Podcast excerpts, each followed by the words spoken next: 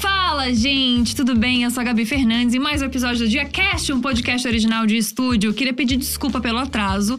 Tá rolando um burburinho aqui nos bastidores de que o elenco fixo tem atrasado bastante. Eu não posso mais citar nomes, fui proibida de citar nomes de pessoas que atrasam. Mas enfim, tem ideia de quem atrasa, Rafa? Eu não sei, eu não sei, eu não sei. Eu tô ficando um pouco desconfortável. Eu já tava aqui na dia cedo hoje. Tava cedo? É, mas. Mas a mesmo assim reunião- atrasou? Me conta a como é reunião- isso. A reunião sempre acontece, gente. Quero pedir desculpa mais uma vez. E como falaram aqui no chat, já perdeu a graça esse atraso. Já perdeu a graça, já perdeu a perdeu a graça. graça. No começo era charme, agora tá ficando um pouco É, agora tá ficando chato. Mas enfim, a gente não quer citar nomes porque realmente tá rolando um burburinho do elenco Isso, fixo, né? tá rolando um burburinho do elenco. O elenco fixo já não tá mais tão é, legal. já estão em camarim separados. Não tão bem, não tão é. bem, não é de hoje. Não é de hoje. Que eles já estão tretados, hein? Mas tudo bem. O importante é que o nosso convidado de hoje, sim, tem uma grandíssima revelação. É isso mesmo, Maíra Medeiros? É isso mesmo. Hoje eu vou revelar quem é o pai. Mentira. Não, hoje eu vou revelar o meu cabelo, gente. Ai, gente! Eu acho que essa foi. Eu, eu pintei meu cabelo, eu acho que foi. Amigo, eu acho que eu entrei pro livro dos recordes. Eu tava contando isso pra Gabi, que eu fiquei, tipo. 14 horas no salão. Meu eu saí Deus. 6 da manhã no salão e tive o cabelo mais diferente que eu tive Meu na minha Deus. vida. E eu falei, vamos manter esse segredo, né? Porque a bunda ficou quadrada e tal. Eu falei assim, meu, então vamos, faz, vamos, vamos fazer um rolê com isso, vamos fazer um chá revelação e tal. E aí eu falei, putz. Eu vou estar no podcast antes de sair o meu vídeo. Aí eu falei assim: então o chá revelação vai ser lá Vai no ser ao dia vivo. 10. Esse é o momento. Ao vivo. E você que tá ouvindo no Spotify, então o que, que você vai fazer? Vai lá no canal da Dia pra poder ver essa revelação. Exatamente isso. Vamos pra vinheta, que daqui a pouco a gente já volta com essa revelação, gente, por favor. Vamos lá, Pelo depois da Deus. vinheta!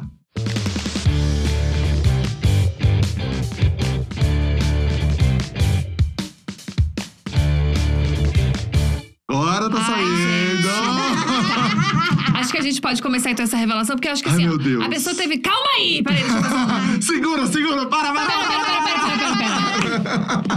Pera, pera, pera, pera, pera. Então quer dizer que a Maíra vai revelar o cabelo hoje? É isso, Mas Rafa? o cabelo dela vai ser revelado agora! É nesse minuto, É cara? agora! É agora. Peraí, Ai, deixa- meu Deus! Deixa eu Vamos chegar em ver. 1600, deixa eu As, chegar as em pessoas 1600. estão, meu Deus, tá parecendo platinado. Ai, gente, Meu não Deus. tem nada a ver. Não tem nada. Peraí, não tem deixa eu chegar em disso. 1700 que vai ter essa revelação.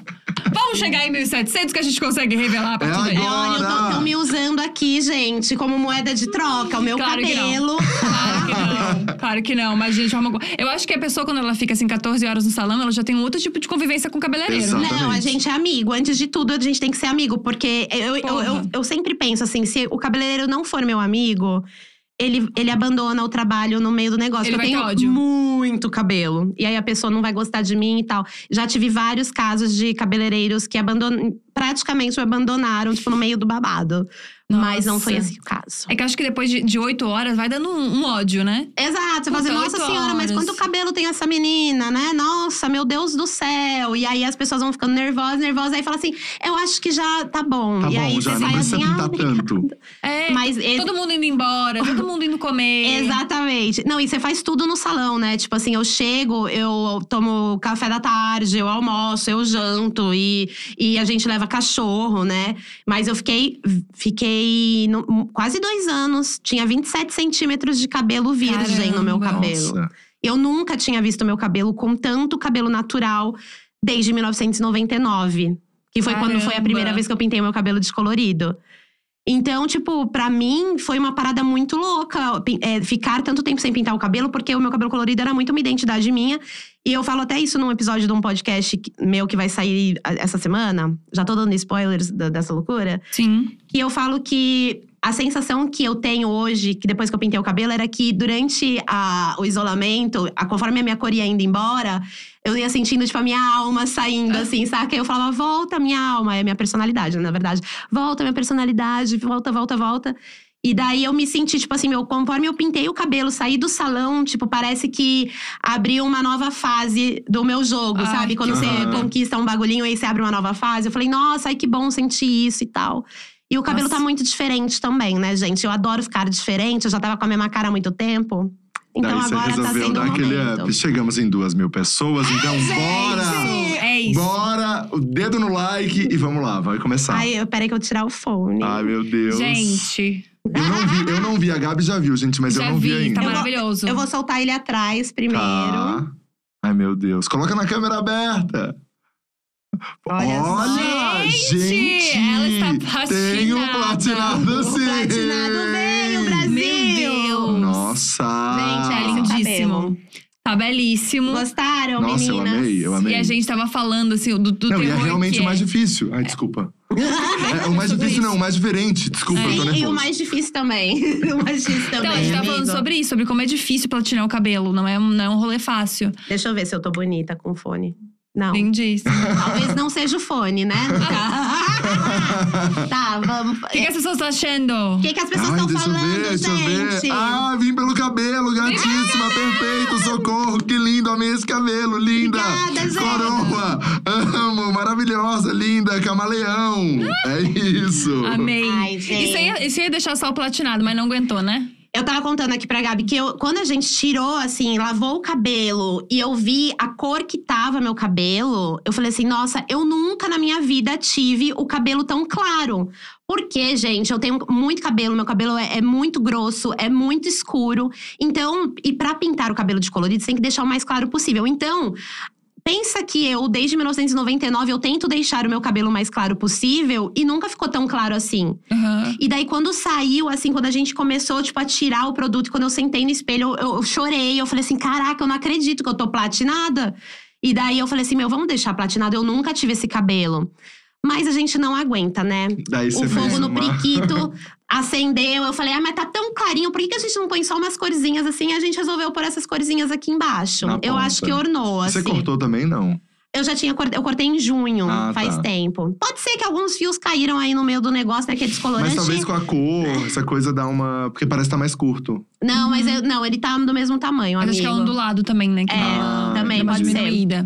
E deu uma. Arrasou! Tá sentindo você de novo? Ai, gente, eu tô me sentindo uma nova eu. Amei. É o comeback, né? Tipo os comebacks do K-pop, que as pessoas Ah! mudam completamente. Então eu fiz o meu comeback, gente, aqui. Achei Muito foda. obrigada por me Ai, receberem. Amei, Amei. Obrigado por também colocar esse momento aqui no Diacast. Sim. Ai, foi um gente. prazer, gente. A gente foi tá um com a prazer. moral, a gente tá com a moral, porque é um que lança spoiler, outro fala o nome de álbum. É, Ana Agora Gabriela mostrou música. Gente. É, tá uma coisa. É, gente, acontece, mas eu não vou contar pra ninguém que isso tudo é- funciona com cachê, tá? Tá, Ai, não, não. desculpa, é ao isso, não né? Ai. Só depois passa o Pix e QR Code. Isso. Vamos começar a falar da trajetória de. Maíra, que você falou agora que desde 99 você pinta o cabelo, mas assim, já era da sua personalidade, não foi uma personalidade criada na internet. Foi a personalidade de Maíra já fazendo publicidade, Cara. propaganda, fazendo outras coisas da vida. O rolê do, do cabelo colorido é uma obsessão muito grande por desenho animado dos anos 80. Isso daí, tipo, e muita gente que tem a minha idade que pinta o cabelo também tem esse mesmo ponto de início, né? Aham. O pontapé inicial é um desenho animado dos anos 80. Eu gostava muito de Jane as Hologramas e da Xirra, e tinha uma personagem da Xirra que chamava Cintilante, que tinha um cabelo Ah. rosa. Eu era um pouco obcecada por ela, lembro dela até hoje, 300 mil anos depois. Então, eu acho que isso foi o starting point, assim, do, do rolê colorido. De, que, de saber que, meu Deus, dá pra ter cabelo colorido. E depois eu vi Uhum. um punk de cabelo verde numa matéria do Fantástico. E aí isso e fez acontecer uma coisa muito engraçada, que desde que eu vi essa matéria sobre punks em Londres e tal, não sei o quê, e, todo o, o, o rolê punk tinha um, moic- um cara com um moicano verde, assim, gigante. E daí eu falei, nossa, meu, que coisa linda. Eu era criancíssima, tipo, quatro anos. E eu falei, nossa, que coisa maravilhosa, esse cabelo lindo e tal, não sei o quê. E daí, tava próximo do meu aniversário, minha mãe me levou pra cabeleireira. E aí a cabeleireira perguntou, Maíra, o que você quer? Né? O que você quer fazer no cabelo? Eu quero cortar arrepiado. Eu quero cortar Ah. arrepiado. Eu não sabia que o nome era moicano, né? Eu falei, Aham. quero pintar de verde e cortar arrepiado. Não existia tinta verde nos anos 80, em 1988 não existia. E daí eu saí com um lindo corte Chitãozinho Chororó. Mentira. E todas as minhas fotos do meu aniversário, eu estou com o olhinho cheio de lágrimas, sabe? Porque ficou Ah. horrível. Que horror! O meu olhinho tá, tipo, sempre muito brilhante, assim, com a lagriminha tremendo, Ai, assim. que Todas triste. as fotos. É muito triste. É muito triste. O Moicano Verde ia ter ficado muito melhor, mas naquela época era um pouco pra frente, gente. Eu acho. Pra uma criança de 4 anos, eu É, acho. meio difícil, eu né? acho, Acho que não ia ser um corte que a mãe ia falar, ok. Tudo bem. Gente, eu vou falar que eu tô vendo aqui nessa câmera e, gente, tá muito diferente seu cabelo. Olha Ah, ali. amigo. Olha ali. Você sabe que faz, fazia muito tempo, mas muito tempo mesmo, que eu não. é, que eu pintava o cabelo e cruzava o espelho e falava: Nossa, quem é essa? Tipo, às vezes, quando você muda de cores muito diferentes, eu tinha esse lapso, assim, sabe? Aham. Nossa, que, que. Tipo, esqueci que eu pintei o cabelo. Eu esqueço de tudo, eu esqueço do meu aniversário. Então, tipo, eu esqueço que pinto o cabelo também. Eu entrei aqui na dia e todo mundo, uau! E eu, ai, é mesmo? E daí no. Ai, esqueci que já que eu tava falando. Ah, que eu. E fazia muito tempo que eu não me chocava quando eu me via, via meu reflexo. E com esse cabelo toda hora eu faço assim, ai, é mesmo, meu cabelo novo. É, toda Ai, mas isso hora é tão gostoso, isso. né? É muito louco, é uma sensação muito diferente. Fazia muito tempo que eu não ativava isso Uhum. dentro de mim. Ah, Achei muito foda. legal. Maíra, vamos falar um pouco sobre o começo da carreira, que eu Vamos. acho que é, que é uma coisa muito legal e que a gente sempre traz aqui no DiaCast.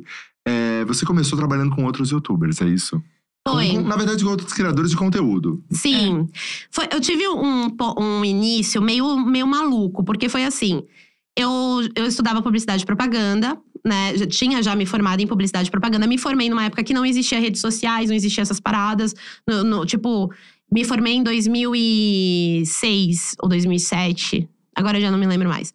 Mas não existia redes sociais, estava começando o Orkut, estava começando o Tapa na Pantera do, do. YouTube. Gente, é muito arcaico. E daí, é, eu tinha, eu, eu era professora de inglês, daí eu tive, tinha um Twitter que chamava Teacher Maíra, e eu ensinava nesse Twitter coisas que eu não podia, não tinha tempo de ensinar na aula, porque a metodologia da escola era bem fechada e tal. E aí eu ensinava coisa engraçada, aí tinha, sei lá, é, gírias, gírias LGBTs, tinha, sei lá, coisas de sexo, que eu não podia falar, as coisas de sexo na aula, sabe, Aham. essas coisas assim. E daí eu comecei a juntar uma galera no Twitter. E daí eu, eu, eu fiz um, um cruzamento de informações. Eu falei, bom, eu estudei publicidade e propaganda e sei que existe um negócio que se chama público-alvo. Todo mundo que me segue no Twitter quer aprender alguma coisa em inglês. Talvez isso tenha algum valor comercial, né? Tipo, algum valor, tipo. Enfim, eu tava num momento que eu não queria mais trabalhar como professora de inglês e comecei a estudar sobre é, conteúdo. É, na época, né, eu, eu- eu lembro que eu baixei um livro que era Como Fazer Dinheiro com o Twitter. Era um, Olha. um- um livro gringo que foi, ba- era barato, não, ele era de graça, era um e-book de graça. Vai falar caseiro, não, gente, de graça, gratuito, Maíra, calma aí, arruma vocabulário. e daí eu baixei esse, esse e-book. E aí eu comecei a confirmar um monte de coisa. Eu falei, sim, gente. Porque na televisão, os anunciantes, eles não sabem exatamente quem tá consumindo o Uhum. o, o- o anúncio, né? E, meu, no meu Twitter, eu sei que todo mundo que me segue quer aprender alguma palavra em inglês. Isso tem Uhum. sim valor. Aí eu comecei a ir atrás disso. Comecei a ir atrás, procurar coisa pra estudar, levei proposta pra escola, deram risada da minha cara, falaram: ai, Maíra, quem vai querer estudar inglês no- na Sério? internet, meu? Que louca, você tá ficando meio louca com essa história de internet, sabe? Foi essa a reação da Gente, escola. Nossa. E daí eu falei, beleza, vou ficar louca lá sozinha então. E daí eu teve um, um momento em que eu já tinha estudado bastante sobre conteúdo, sobre criação de conteúdo, sobre como inserir publicidade, tipo, no conteúdo. Gente, isso era uma coisa muito embrionária. Não é o que nem é hoje, que, tipo, isso é óbvio hoje em dia, né? Sim. E daí. Ninguém eu- fazia isso, né, na internet? não, ninguém, ninguém, ninguém. Era tipo uma coisa muito, muito. Era, era, primeiro que a internet ela já era um pouco. é, ela era um pouco mais. É, era diferente. Tipo, o Twitter era. Vou ao banheiro. Não sei se vocês se Uhum. lembram. Tipo, Sim, na época sim, que o sim. Twitter baleava, essas coisas Aham. assim. E daí eu, eu comecei a entender que, pô, que o conteúdo, que criação de conteúdo, eu comecei a entender muito a base da, da criação de conteúdo. E daí, na época, eu lembro que eu saí da escola, né? Tive vários problemas na escola, já fiz vídeo, eh, sofri assédio moral, sofri assédio Nossa. sexual na- né, nessa escola. Enfim, tem um vídeo que eu conto tudo sobre, sobre isso, né? Sobre esses momentos de assédio, que foi justamente o que meio que me tirou da vida de professora, que era uma vida que eu amava demais, assim, sabe? Tanto é que Uhum. no dia dos professores, mi- minhas ex-alunas mandaram um vídeo, tipo, eu chorei Ah. absurdos, enfim. E daí eu falei assim: eu preciso fazer alguma outra coisa, não posso, não quero mais continuar dando aula. Eu tava muito desacreditada, muito machucada também. Uhum. E daí é, eu peguei tudo que eu estudei e falei, cara, eu acho que eu vou tentar usar isso de alguma maneira. Nessa hora, eu peguei, eu saí da, da escola de inglês, eu ia casar no mês seguinte. Olha que louca. Ma- Mas eu tava num ponto que se eu não fizesse aquilo, eu acho que eu ia surtar. E daí eu peguei e, tipo, duas semanas antes do meu casamento, chegou uma mensagem no meu Facebook falando assim: Oi, tudo bem? Você conhece alguém que, que manje de criação de conteúdo, que tá começando agora e que seja e que fale bem inglês? Eu falei, nossa, quem é você que tá falando comigo? Aí essa pessoa falou assim: Ah, eu fui, eu fui um aluno que fui na, assistir uma aula sua e te encontrei aqui, tô perguntando. Aí eu respondi: Ah, essa pessoa sou eu. Eu falo inglês, tô aprendendo, né? Uhum. Não falei que eu tava aprendendo. Eu dei aquela mentira no currículo, gente. Eu falei fluente, super fluente. fácil. Sim, sem trabalhar com Excel. Exato, Excel, planilhas. PowerPoint, planilhas, uma loucura. E daí, foi- esse foi o meu momento de entrada no conteúdo. Eu, eu, eu escrevia para um site de tecnologia, um blog de tecnologia. E era mais engraçado porque era um personagem masculino, né? Pra dar mais Mentira. credibilidade ao Ai, que ódio. Ai, meu Deus. Mas enfim, depois que eu comecei a escrever pra esse blog, eu comecei a meio que mergulhar mais no rolê do conteúdo e aprender mais. E aí o, o Facebook já tava num outro patamar, tava entrando anúncio em Facebook, as fanpages estavam crescendo. Ainda não tinha o algoritmo bizarro que tem hoje em dia. Esse blog era remunerado já. Era Já foi um remunerado. trabalho remunerado. Foi. Ah, foda. Gl- Glória a Deus, né, gente? Porque recém-casados, nossa senhora, gente, eu agradeço até hoje a- a- esse homem que caiu ali no meu Facebook. E daí, nessa hora, é, eu, eu era amiga da Marimun, conhecia a Marimun já fazia um tempo. A Marimun, ela estava numa, na saída da MTV do, do Brasil, né? Não era que ela Uhum. estava saindo da MTV, a MTV estava acabando.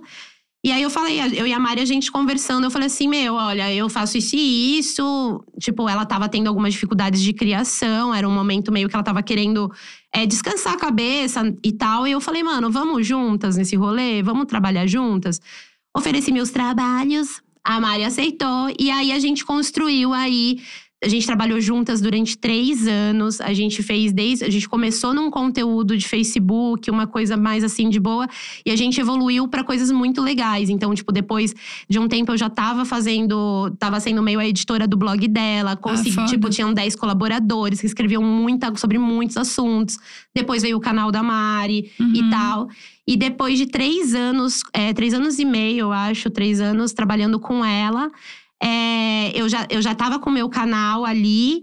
E daí eu senti que era um momento do tipo assim, cara, ou eu me dedico ao meu canal, porque eu, eu comecei a fazer o meu canal quando eu senti que eu precisava entender mais do YouTube. Uhum. E a Mari tinha uma produtora que fazia os vídeos dela, né? Daí eu, eu senti que eu precisava entender mais do YouTube e tal. Então eu já tava com uma vontade de querer aprender mais da plataforma. Daí é, tinha algum. Eu, eu, é, tinha, eu que- tinha a Mari, tinha mais duas pessoas também que, que eu fazia conteúdo, já tinha trabalhado com a Nanda Keula e tal. E aí eu sentia que às vezes alguns assuntos que eu levava para as pessoas fazerem vídeo, ou alguma coisa, algum post, algum conteúdo, não batia com a pessoa. E Mas aí são eu- coisas que você falaria. mas são coisas que eu falaria. E Você se daí. identificava, mas a pessoa não. Exato. E daí eu ficava, ai caramba, mas esse negócio é tão Aham. legal, ia ser tão legal. E daí eu, eu tive um momento que eu falei assim: meu, se você quer falar sobre determinadas coisas, não tem ninguém falando sobre essas determinadas coisas, porque essas pessoas elas não se identificam com elas, talvez você seja Uhum. a pessoa que tem que falar essas determinadas coisas. Aí eu falei, ai, por que não? Já quero aprender mais sobre o YouTube, já quero, tipo, adoro conversar. Meu marido, meus amigos já não aguentavam mais eu falando. eu falei, eu vou conversar com gente nova. Fiz o canal. E aí, o primeiro vídeo que eu editei na minha vida foi o meu primeiro vídeo. Olha. Ai, que eu foda. gravei e fui procurar. Eu, eu aprendi a editar com um vídeo do Igor Saringer. É, o Igor Saringer é, é, usou, porque ele é uma pessoa muito, tipo, a, a gente habita bolhas um pouco diferentes, e ele é muito a minha fada madrinha do, do YouTube, Que porque legal. ele foi uma das pessoas que mais me incentivou. Que foda. Mais me incentivou, assim, tipo, ele foi literalmente uma um fado madrinho. Porque, uma- um fado padrinho. um f- fade. Ele foi um fade. Ele foi, ele foi assim, muito um. Suporte. Um suporte, exatamente. Porque era um lance que eu falava, ai, gente, não vai dar em nada. Pra que, que eu vou. Ele falava assim, Maíra, só faz. Uhum. Faz. Ele é muito fofo. Você não tá com vontade de fazer? Faz! E aí, eu- e ele muito novinho, na época ele tinha Aham. 17 anos, assim. E eu já tinha 31, e eu me achava velha pra estar no YouTube. Nossa. E eu falava, gente, eu tenho 31 anos, o que, que eu vou fazer no YouTube? As pessoas vão me achar louca, né? Tipo, meu Deus, uma menina de 31 anos toda colorida, já não basta que eu escuto. Tipo, na minha, no meu dia a dia eu vou escutar de gente que eu nem conheço. E ele, Maíra, faz. Faz o que você tá curtindo fazer, então você faz o que te faz bem. Come- só grava e posta. Grava e posta e vamos que vamos. Eu falei, beleza. Aí ele foi, ele foi trabalhar na Disney. Uhum. E antes de trabalhar, olha que lindo que ele fez. Foi na minha casa, levou a luz dele, a iluminação, Ai. porque eu não tinha grana pra comprar luz, eu não tinha câmera, não tinha iluminação, não tinha nada. Ele deixou pra mim, é, um pouco antes de viajar, ele me emprestou a câmera dele. Aí tem um fio de cabelo bem aqui, pronto, tirei. Um fio de cabelo platinado. tá, bem querida. aqui. É, um pouco antes ele foi na minha casa, me emprestou a câmera dele e falou assim: olha, aprende a usar essa câmera e, e usa essa luz. Aí eu falei, tá bom. Automaticamente, foi na época, esse, esse pulo de equipamento foi muito, foi muito benéfico pro canal. Porque Uhum. as pessoas falando: caramba, seu vídeo tá melhor, nossa, sua Ai, iluminação que tá foda. melhor, não sei o quê. Porque eu gravava na frente da janela com meu celularzinho encostado na janela. Uhum. E ele tava ali com o tripé, a câmera dele e tal, não sei o quê. Aí quando ele foi pra Disney, ele pegou a câmera, né? Porque ele ia ter que usar. Uhum.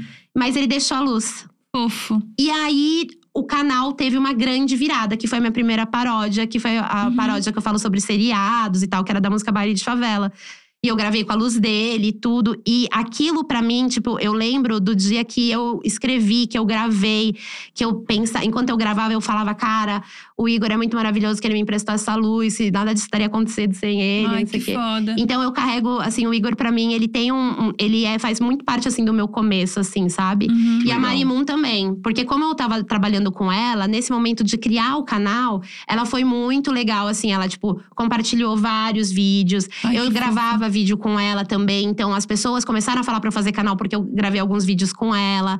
Então, então esse suporte assim no começo foi muito legal. Em determinado momento eu entendi que não dava pra levar as duas coisas, né? Porque ou eu me, a a minha dedicação para no rolê da Mari era muito grande de tempo, de trabalho e tal. E aí eu entendi que talvez eu precisaria é, demandar esse tempo pra mim se eu quisesse construir alguma coisa naquele momento. Eu meio que senti ali é, é muito louco esse sentimento, porque é uma coisa que você não tem nada pra se apegar e provar pras pessoas que é Nossa, aquilo. Sim. Cara, minha mãe, eu quase matei a minha mãe, né? Falando Hum. assim, mãe, poxa, é, as coisas no trabalho não estão indo muito legal, assim. Não é que não tá indo muito legal, é- tem um momento no trabalho que você sente que. Quando você não, vo- você não tem mais o mesmo gosto de depositar aquela energia no seu Uhum. trabalho, é que tem alguma coisa errada. E se, der, se dá pra você mudar, por que não mudar? Sim. Por que insistir numa coisa que te faz Super. mal, sabe? Então, naquele momento, eu falei assim, cara, eu, eu acho que talvez eu não quero mais estar aqui. Eu acho que eu quero dedicar tudo isso em outra coisa, num conteúdo. E, e, e também eu tive um, um reforço muito grande de segurança. Eu sempre fui uma pessoa muito insegura. Uhum. Quando eu comecei a colocar os meus vídeos no ar, as pessoas. come- Eu comecei a ver várias pessoas. Ah, eu também acho isso. Ai, que ah, foda. eu também me questiono isso. Ah, eu também. E eu fiz assim, ai, eu não, Não tô sou- não tô sozinha. sozinha no mundo. Ai, que legal. Aí isso, meu, parecia que eu tava dando a mãozinha, assim, virtualmente pras pessoas. Eu tive um sentimento muito, assim, empoderador, assim. Uhum. Tipo, eu sei que muitas pessoas torcem o nariz pra palavra empoderar, enfim. Mas o que eu sinto, quando eu olho pra trás, eu me senti muito empoderada mesmo. Num sentido de coletividade. Eu me senti, tipo, com pessoas que passavam por mesmas coisas Uhum. que eu. E que questionavam as mesmas coisas que eu. E, e aquele era um momento muito… um- eu tava num momento muito de desabrochar, assim de, de questionamentos, de pensamentos sobre o mundo que eu vivo e tal. Eu tinha saído de, um, de uma fase que eu tinha tido pencas de transtornos alimentares, tinha muitas inseguranças com a minha, com a minha aparência. E, e- e era muito recente. Quando eu fiz o canal, eu tinha 31 anos. Quando eu comecei, eu comecei a romper os lances de aparência e não buscar uma aparência perfeita, uma magreza extrema, essas coisas que tudo que habitava dentro da minha cabeça, isso deu início quando eu tinha 27 anos. Uhum. Quando eu fui comprar o meu vestido de noiva, que eu resolvi comprar um vestido maior. E porque quando você é noiva, todo mundo fala pra você, "Ah, você tem que emagrecer. Ai, você já tá fazendo a sua dieta? Ai, porque você vai ter que comprar um vestido menor pra você fazer dieta e caber dentro do vestido. Nossa, Cara, não é- é- existe isso. É, é surreal, mas, É, é mas imagino. surreal. É surreal. O mundo das noivas é cruel, Meu é Deus, surreal, gente. é caro, é explorador. Assim, é, e a gente não tinha. Eu lembro que a gente não tinha muita grana pra fazer o casamento, pra comprar o vestido e tal. A gente sempre vivia muito ali no perrengue, assim, no limite, assim, saca? É, entre as nossas contas e o que sobrava, Uhum. né? Hum. A gente nunca passou necessidade, assim, desde quando a gente casou, graças a Deus, mas teve, tinha momento em que era contado, Uhum. saca? Tipo, não tem Uhum. como. Aí. é, e daí eu, a gente fazendo várias contas e tal, aí, aí eu falei, bom, vou comprar o meu vestido. E aí eu falei assim: será que eu compro do meu número? Mas e se eu engordar? Aí eu comecei a ficar surtada achando que eu ia engordar. Meu Deus. Aí no meio da loja, e, e essa é uma história muito louca, porque eu comprei esse vestido numa viagem que a gente fez pra, pra Las Vegas, porque era aniversário de uma amiga nossa e a gente já tinha parcelado a, a viagem. E aí eu aproveitei que a gente tava indo pra lá, e, gente, na época que o dólar era risos 1,85, Momentos. momentos inesquecíveis, né? É, era muito mais barato você comprar um vestido nos Ah. Estados Unidos do que você fazer o primeiro aluguel do vestido, ou às vezes até um aluguel normal de um vestido Sim. aqui no Brasil. E eu Uhum. comprei o vestido lá. E aí eu tava entrando em surto, porque eu achei que eu ia engordar, que eu ia emagrecer. Aí eu falei assim: quer saber? Me dá um vestido maior. Eu quero um vestido largo. Quero um vestido maior. Aí a mulher falou: não, moça, pode trazer o meu vestido maior. E. Completamente diferente do que todo mundo fazia. Exato. Aí eu falei assim: eu quero tirar de mim esse peso de que eu preciso ser magra para casar. Se eu casar gorda, se eu casar magra, o meu marido não vai me não vai, não é possível que ele vai querer se separar se eu engordar ou emagrecer, né? Uhum. Senão tem alguma coisa errada nesse casamento. E falei isso, mas né, tremendo de insegurança por dentro, assim, né? Aquele Por- lance aqui, né? É, assim, Tomando água aqui, ó. Exatamente, eu tava assim. E daí eu comprei o vestido maior e dei essa bela desencanada. Então, dos 27 aos 31 anos, eu tava num processo de desconstrução, tipo assim, a sensação que eu tenho era de que eu tava correndo atrás de todo o tempo perdido que eu perdi com dieta da lua, dieta da sopa. Uhum. Eu queria fazer dinheiro, porque eu perdi muito dinheiro na minha vida pagando dietas milagrosas, pagando o médico charlatão, falando que eu ia emagrecer em 20 dias. Eu gastei muita grana na minha vida, investi tempo, dinheiro, é tudo. Saúde mental, tudo. Energia. né, Energia. nessas coisas. Meu, eu deixava de Nossa, estudar pra ir em academia, sabe? Gente, eu era assim um caos. Eu era um caos. Eu achava que nada dava certo na minha vida porque eu, eu- porque eu não era magra. E, eu, Caralho. e, e é muito louco, porque se eu te mostrar uma foto minha de quando eu tinha esses surtos, eu era, eu pesava 50 quilos, 50, Meu Deus. 53, 55. E você Sim. tava nesse surto. Caramba. né, Não, que e eu, me, tá eu chorava, magra. Rafa, eu chorava, eu chorava. Eu falava, Nossa. eu sou gorda e não sei o que, a minha vida vai acabar. E aí hoje eu paro pra pensar em tudo isso, eu falo assim, olha que loucura, a gordofobia insana, uma pressão estética insana, um medo que a pessoa tinha de tipo, mano, de engordar. E aí um monte de gente fala, ah, o que que a Maíra adolescente falaria da Maíra de hoje? Cara, primeiro que a Maíra adolescente nem acreditaria que uma Maíra gorda faria sucesso, porque na minha cabeça é, era diretamente relacionado você ter uma aparência magra e perfeita com o seu sucesso. Uhum. Independente se a mulher ela era uma mulher é, de vida pública ou se não, eu, eu relacionava, deixava essas duas coisas diretamente relacionadas. Caralho. Então, esse rompimento, né, nessa, nessa- nesse processo, foi um, foi um processo muito de florescer, assim. Foi uma primavera que eu tava, tava dentro de mim. E eu tava entendendo muita coisa, tava colocando muito pingo no i, eu tava querendo tirar o atraso de tudo aquilo que eu tinha demorado pra fazer, pra começar e tal.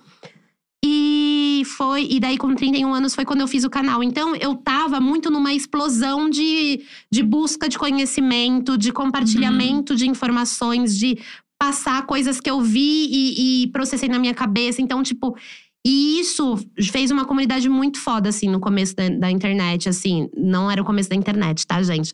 No começo do meu canal, mas que a internet era bem diferente de hoje. Isso é muito legal porque é quase que o caminho inverso do que as pessoas fazem, né? Porque no começo você recebe muita crítica, né?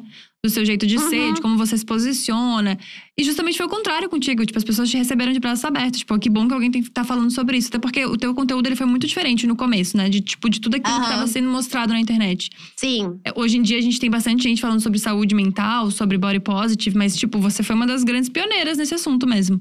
De falar Sim. sobre essas coisas na internet. E, e foi muito louco porque eu não sabia exatamente sobre o que eu estava falando. Uhum. Porque eu acho que. Eu acho muito importante falar sobre isso, que a gente tem muitas questões sobre militância na internet. Uhum. Uhum. A galera adora falar, ai, mas fulano militou e agora tá fazendo não sei o quê. Mas, gente, o que, que é militar? Uhum. É falar fora Bolsonaro? Não é falar. falar pra, pra mim, militância, ela tem uma esfera muito maior do que as coisas que eu falo na internet, né? Então, tipo assim, é, para mim a militância é uma pessoa que ela vive por uma luta. Uhum. É tudo aquilo que ela faz, ela, ela entende todos os desdobramentos, toda a profundidade daquela luta, daquelas questões. Né? Essa- Uma pessoa que tem argumentos, é uma pessoa, enfim. É, quando você tá, quando você é um criador de conteúdo na internet, é, nesse começo, que você falou que ninguém falava sobre isso, etc., me, me colocaram logo um rótulo de militante, né? Uhum. Nossa, ela está militando e etc. Só que todos os questionamentos que eu levava eram questionamentos orgânicos. Deus. meus. Uhum. Exatamente. Eu estava ali questionando e levava aquilo pro canal. E juntos a gente, né, desenvolvia aquele assunto. Porém, todavia, entretanto, é, quando é, as pessoas colocam esse rótulo de militância, e eu não sabia direito o que fazer com aquilo. Uhum. Então eu acho que eu, eu deveria ter logo falado de cara, não, gente, peraí e tal. Então eu fiquei um pouco, tipo assim, assustada com aquilo. E esse, isso que você me falou, desse acolhimento que eu tive no, no começo, depois de um tempo, eu comecei a entender a profundidade dessas questões, porque eu fui conversando com pessoas que de fato eram militantes. Uhum. Uhum. E quando, eu- quando alguém me critica, quando alguém fala alguma coisa, eu não tenho. Eu, eu, tenho, eu tenho a tendência de ler, de entender, de ver o que, que acontece. Eu fico muito chateada quando as pessoas fazem críticas é, gratuitamente, grosseiras, ou Uhum. enfim. Porque eu sou uma pessoa que eu sou muito aberta a repensar o, Uhum. o que eu sempre pensei, entendeu? E daí é, eu comecei a entender algumas coisas, a profundidade, algumas vivências, vivências diferentes das minhas, vivências que, que tornavam algumas coisas que se falava na internet, tipo, sobre feminismo, etc., algumas vivências que, torna, que eram antagônico àquilo que, que se falava. Então, tipo, eu falava, caramba, então tem, tem contrapontos. Então, e aí eu comecei a me aprofundar mais em muitas coisas. Mas é, tudo que, que o meu canal propor- me proporcionou foi uma jornada muito, muito intensa de não só de autoconhecimento, porque eu acho que o lance não é, não é só você se autoconhecer, é você conhecer o, o seu meio, Uhum. Sim. aonde você vive, Seus literalmente. privilégios, tudo, Seus né? privilégios, é, a falta de privilé- privilégios de outras pessoas. A comunidade que você faz parte, né? E o que que você Exatamente. pode mudar nisso, né? É exatamente isso. E, e eu sinto que o meu canal, ele teve, é, ele teve essa jornada. E muita gente, quando fala, ai, Maíra, eu adoro seu canal, porque seu canal fez isso, isso, isso comigo. E a minha resposta é sempre, tipo, cara, e, e- fez isso, isso, isso comigo também. Mas Uhum. só fez isso comigo porque tem você assistindo. Foda. Essa troca, saca? Então, tipo, é, eu, toda vez que alguém fala, ai, obrigada pelo canal, eu sempre respondo, obrigada por assistir. Porque se não teve, se não tivesse essa troca no início, que, Uhum. que desse esse, sabe, tipo assim, esse rolê, assim, Esse essa match, assim. né? esse match, exatamente, eu acho que eu não teria, não teria continuado, enfim. Mas eu acho, eu, eu, eu sinto muito isso, assim, Uhum. sabe? Então, esse começo de- desse suporte foi, tipo, muito fenomenal e muito importante pra mim, pra, pra minha mãe, pras mulheres que eu conheço, pra, tipo, Sim. é uma coisa muito pras minhas amigas. Então, tipo assim, às vezes são pessoas que você nem convive todos os dias, mas são pessoas que assistem seu vídeo Uhum. e que você, tipo, liga uma chavinha. Então, isso foi muito foda, assim, no começo. Ai, pode falar essa palavra? Pode, ih, só, a gente fala palavra pra caceta aqui. Ai, que bom. É, da tua fala, eu peguei duas coisas que, que eu queria muito falar sobre, sobre isso com você. A primeira delas, então, se você não se identifica como militante, ou você se identifica como militante, mas pensando no, no contextão. Cara, é muito difícil essa pergunta pra mim. Eu participei até de um documentário sobre militância na internet que eu começo falando assim: eu nem sei se eu sou militante. Uhum. Porque as pessoas, elas, elas é, eu, eu penso assim, às vezes as pessoas elas não entendem o que é militância. Uhum. Uhum. E por elas não entenderem, às vezes elas associam esse título a pessoas que não são militantes, são pessoas que estão vivendo a vida delas e estão se expressando, Uhum. sei lá, sobre a situação política e tal. E, e a- isso causa, né, fa- falar que a- quando a pessoa fala sobre assuntos desses, falar que ela é militante, você ceifa a possibilidade, vo- você corta a possibilidade de outras pessoas falarem sobre isso. Sim. Porque falar sobre política, porque falar sobre a sua vida na, na sociedade, na cidade, no país, enfim, no planeta que você vive, é, o- é o básico da gente. A Uhum. gente tem que entender no- a nossa posição, o que, que acontece, o, o privilégio que a gente tem, ou a falta de privilégios que a gente tem. A gente precisa entender essa estrutura para viver. Uhum. Isso não é militância. Isso é você é vivendo a sua vida é questionando. Entendeu? Então, quando as pessoas elas me colocam numa situação de militante, eu falo, eu não sei se eu sou militante porque eu sou uma pessoa que estuda um pouquinho aqui, faço uma leitura de uma coisa, não estudo, tipo, profundamente. é, enfim, eu profundamente digo assim, nunca fiz uma faculdade, um curso, uma coisa assim, tipo, de sociologia. Meu pai fez sociologia, mas eu não. Então, tipo, eu não sei exatamente sobre os desdobramentos, né, da Uhum. sociedade e tal, mas eu consigo perceber a minha vivência nela. E eu posso falar sobre a minha vivência nela. De um lugar muito pessoal mesmo, a tua visão sobre as Exato. coisas. Exatamente. E a militância, ela não fala só sobre o indivíduo, né? A Uhum. militância, ela fala sobre uma luta, sobre um grupo de pessoas. A militância, ela tem que entender quais são, tipo, o, o, o que que… Quais são os altos e baixos, né? Tipo assim, quais são os pontos fracos e fortes daqui, da, da- daquele assunto, né? É, é muito mais profundo. A militância, ela é muito mais intensa do que você se expressar num Uhum. Twitter, numa, num YouTube, enfim, numa rede social. Com toda certeza, acho que isso faz muito sentido, até porque é, a internet tem um pouco isso, né? Da gente pegar esses nomes, esse, esses. Um jeito de falar. Esses rótulos. Esses né? rótulos e transformar isso no. colocar isso em caixinhas, né? Hoje em dia, quando tu fala sobre militância, a pessoa já, já vira um grande meme de que a pessoa tá sendo chata, que a pessoa é a pessoa que cancela as coisas. Então, Sim. eu acho que é bem. Eu, eu te perguntei isso justamente porque eu acho que é, é muito perigoso o jeito que as pessoas lidam com essas coisas na internet. Sim. E aí você tava falando sobre haters, sobre como as pessoas às vezes comentam coisas, você tá sempre super aberta a diálogo. E eu acho mesmo. Sempre que eu vejo o seu Twitter, eu vejo que você responde as coisas de uma maneira muito gentil. E é muito legal o jeito que você se coloca também, de tipo, gente, isso aqui eu não entendi e eu tô realmente perguntando, querendo que vocês me expliquem. Porque não dá pra saber a entonação, não dá pra saber nada. E você fala, tipo, eu realmente é, tem não explicar, entendi. tem que explicar. E eu quero entender o que aconteceu. E eu acho isso muito legal. Mas realmente lidar com hater é uma coisa que todo mundo que trabalha com internet tem que fazer. E como isso mexeu com você? Completamente. Ai, nossa, a história de hater, gente. Ai, Brasil. Eu achei que eu tava chegando com 31 anos, abalando, né? É, e que eu não, Dá seria, e que eu não seria afetada. Nossa, eu che- achei que ia ser blindadíssima. Falar assim. Imagina, hater essas coisas dessas crianças criadoras de Aham. conteúdo. Eu já tenho 31 anos, meu amor. Eu tava tipo a Rochelle e meu marido tem dois empregos, só que com quesito idade. Eu, querido, eu tenho 31 anos. Eu tava assim. Ai, gente, eu não paro de me olhar pro monitor porque meu cabelo tá maravilhoso. ah, E eu tô aqui há maravilhoso. meia hora, Rafa. Me ajuda aqui, Rafa. O quê? Tô aqui há meia hora. A menina- Pra- Ah, foi. Foi? Achei que, achei que a Mel tava coisada. Falei assim, amiga, não vai dar pra tirar assim Meu rapidinho, Deus, não. desespero. Podemos ir, desculpa. Eu não lembro o que, que era a pergunta. Sobre hater. Sobre Mexeu haters. muito com você. Chegava, cheguei na internet toda. Gente, nada me abala. Adulta, meninas. Porque quando você faz 30 anos, eu não sei quantos anos vocês têm. E Eu, 35. eu sempre me 26. choco, porque eu sempre sou muito mais velha que todo mundo. Tá. Você tem? 37. E daí, quando a gente. Quando, qu- quando você faz 30 anos, você tem uma ruptura muito grande. Do tipo assim, cara, eu fiz muito pelos outros, agora eu quero fazer por mim. E Uhum. vamos, vamos Foda. nessa. Então, você, eu, eu acho que é um primeiro momento da tua vida de. Ai, dane-se, sabe? O, o mundo. Uhum. Então, eu tava numa fase muito segura, com 31 anos, né? Eu tava muito segura, já tava entendendo o meu, meu lugar no mundo.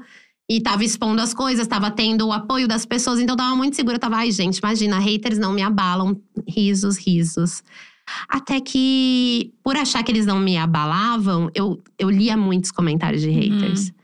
E daí, em determinado momento, aquilo começou a me afetar um pouquinho. Aí eu falei assim, hum, nossa, mas que e qual foi, e qual foi o primeiro.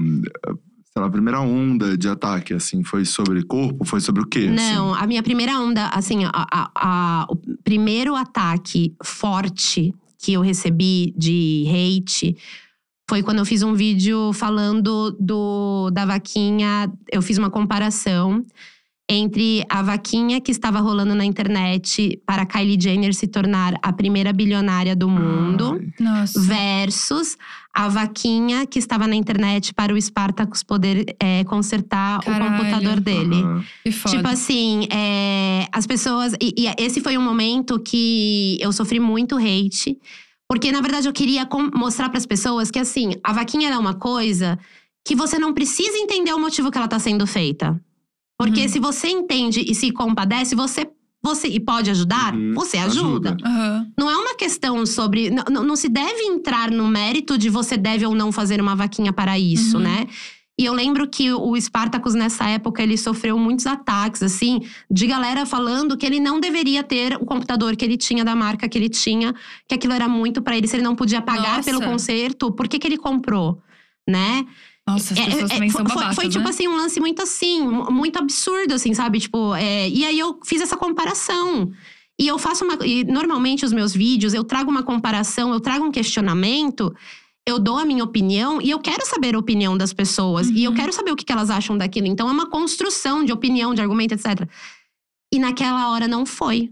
Naquela hora foi tipo assim, a galera, tipo, me- assim, eu não, eu não esperava aquilo. Uhum. Eu não esperava de jeito nenhum. Parecia que eu, que eu nem tava fazendo aquele vídeo pra minha bolha, sabe? Tipo, e, aí eu Uhum. falei, cara, tá. Deixa eu entender. Repensei, repensei, e nessa de querer é, entender o que as pessoas falavam e de ler, eu comecei a me magoar muito. Eu tenho uma parada que eu acho que isso acontece porque eu fui uma criança um pouco mentirosa, né? Mentia muito quando era criança. Não sabia, era a criatividade mal canalizada, né? Que eu Aham. falo que, né, não trabalhei bem a minha criatividade enquanto criança, filha única, não tinha amiguinhos pra brincar, solidão. Canalizei um pouco mal e eu inventava histórias muito fantasiosas, que tipo, nossa, que, sei lá, eu vou. a Nossa família vai se mudar mês que vem pra Nova York, saca? Ah, e tipo, entendi. coisas impossíveis. Chegava mês que vem e eu acontecia. continuava na, em Guarulhos A escola. né, na- no Jardim Paravente, em Guarulhos. Nada mudava, a gente nem tinha possibilidade de ir pra Nova York, sabe? Umas coisas assim. E eu devia ter, sei lá, uns seis, sete anos, quando eu, eu, eu era. Eu, eu falava. Enfim, absurdos. e daí eu criei um, um lance que todo mundo desconfiava de mim. E quando eu comecei a falar a verdade, foi a história do Pedrinho e do Lobo, né? Uhum. A minha mãe, ela brigava muito. Ela disse, Maíra, você não pode mentir. Porra, minha mãe… Maíra, você já tá me dando muito trabalho com essas mentiras. Pelo amor de Deus, Maíra, se ajeite. E daí, as pessoas começaram a desconfiar de mim. Então, eu entrei num modo que tudo que eu falava eu tinha que provar. Tudo que eu Nossa. falava que eu tinha que provar. Então, eu ficava muito… eu- nesse momento, eu tenho um negócio que me ativa muito. Que é alguém falar de uma coisa minha ou me julgar por uma coisa que não é a realidade Uhum. automaticamente eu, eu sinto vontade de me explicar, eu sinto vontade de expor. Uma vez eu li a Demi, é, uma vez eu li Demi fazendo um, uma entrevista, né? E daí ele falou assim: ai, é, eu queria chamar as pessoas que não gostam de mim por motivos que não são verdade para conversar comigo. E eu li isso antes de ter canal. Então, quando, quando veio essa onda hate, eu ficava muito com isso que a Demi, que, que Demi tinha falado. Né? Eu ficava muito com isso na cabeça. E aí eu falei assim, cara, eu acho que eu preciso me explicar pra essas pessoas que estão pensando errado de mim. Hum, E eu erro. fiz a pior merda da minha vida. Fez um vídeo explicando, reagindo. Tentei, eu não, eu não reagi. Eu, eu não, não fiz isso, porque o Berton me parou, me impediu. Te segurou. Mas a em Deus. todas as redes sociais eu tentava me explicar, tentava me explicar, tentava me explicar. E aí eu entendi uma hora que as pessoas elas não queriam ler o meu ponto de Nossa. vista, elas só queriam me criticar. E deixei rolar. Mas esse foi o primeiro momento, assim. E depois foi no Corrida das Blogueiras, quando eu falei o negócio da Renata, da blusa dela e tal. E, e eu falei, é, eu, eu fiz um vídeo explicando por que que eu falei, né, da blusa dela que não serviria para um corpo gordo. E eu expliquei que, assim, que eu tava ali no Corrida das Blogueiras pra julgar do meu ponto de vista. Uhum. O meu ponto de vista é muito inclusivo. Então, tipo assim, por mais que eu tinha amado a roupa dela, eu, para mim não fazia sentido não pontuar aquilo. Uhum. Porque eu acho que quando você pensa, tipo. Naquela época eu pensava que de- deveria pontuar todas as coisas e tal. E nesse momento, as pessoas elas não entenderam que eu não tirei nenhum ponto da Renata por isso. Tipo, eu. Tanto é que as minhas. a- a- os meus. Eu sempre fazia um ponto positivo e um ponto negativo das pessoas. E o da Uhum. Renata só foi esse ponto negativo, sabe? Sim. E. Existe um lugar também de que as pessoas esperam muito de ti, né? Então, se você. Se Uma acontecesse essa situação grande, né? e você não tivesse pontuado isso, Uhum. aí ia falar, pô, a Maíra tá vendo um rolê que é gordofóbico e não tá falando. Então, de alguma maneira, você estaria errada, né? Sim, vamos se beijar. É sobre isso. Nossa, é, é assim, é tudo, é, é tudo sobre isso. É, é a conversa que eu sempre tenho com todo mundo aqui que tem uma postura que, que defende o direito LGBTQIA, ou que de- defende, enfim, qualquer coisa, é isso. Tipo, Uhum. Gabi, ou eu falo e vai dar uma merda, ou eu não falo e vai dar uma merda Sim, também. Então, sim. assim. Tem, tem- ah, falando em falar em dar uma merda, eu, eu quero até aproveitar aqui pra falar umas paradas que rolaram no Twitter recentemente. Que foi muita gente começou a. Que, que é justamente sobre isso que você falou. Que as pessoas elas esperam que você fale sobre alguma coisa. E quando Uhum. você fala, algumas pessoas elas interpretam de maneira completamente diferente. Eu tava no Twitter e tava falando, eu tava fazendo uma crítica pra uma pessoa que que se coloca como, como mulher e tal, seriamente. Não é uma piada, assim, tipo, se é Ah, uma piada. Eu sei o que quer. Se é uma piada, eu não sei exatamente se, se eu devo rir, assim. É, um- é uma situação de desconforto. Eu, como mulher, eu, eu, eu sinto que às vezes é um, lance, é um lance de deboche com coisas que são meio sérias, mas é um deboche que você não entende que é um humor. Que é um, um deboche que é um personagem. Porque a pessoa não fala que é um personagem. É bem difícil, assim. Eu nunca consumi o conteúdo dessa pessoa. Mas eu, eu tinha essa dificuldade de entender. E quando eu falei isso, as pessoas elas cataram e começaram a falar: ah, e da blogueirinha você não fala, da blogueirinha você não fala. E daí eu comentei sobre a blogueirinha no, no Twitter. Falando assim, gente, é, entenda que quando a gente se relaciona com pessoas, essas pessoas elas não são obrigadas a fazer tudo aquilo que eu julgo como correto, tudo aquilo que eu gosto. Se a pessoa vem me pedir opinião, eu falo. Se a pessoa não vem me pedir opinião, eu não falo. Pô, tem coisas da, da personagem blogueirinha que eu não concordo. Uhum. Mas eu conheço o Bruno, eu conheço a, a, a história, o rolê dele e tal, não sei o quê.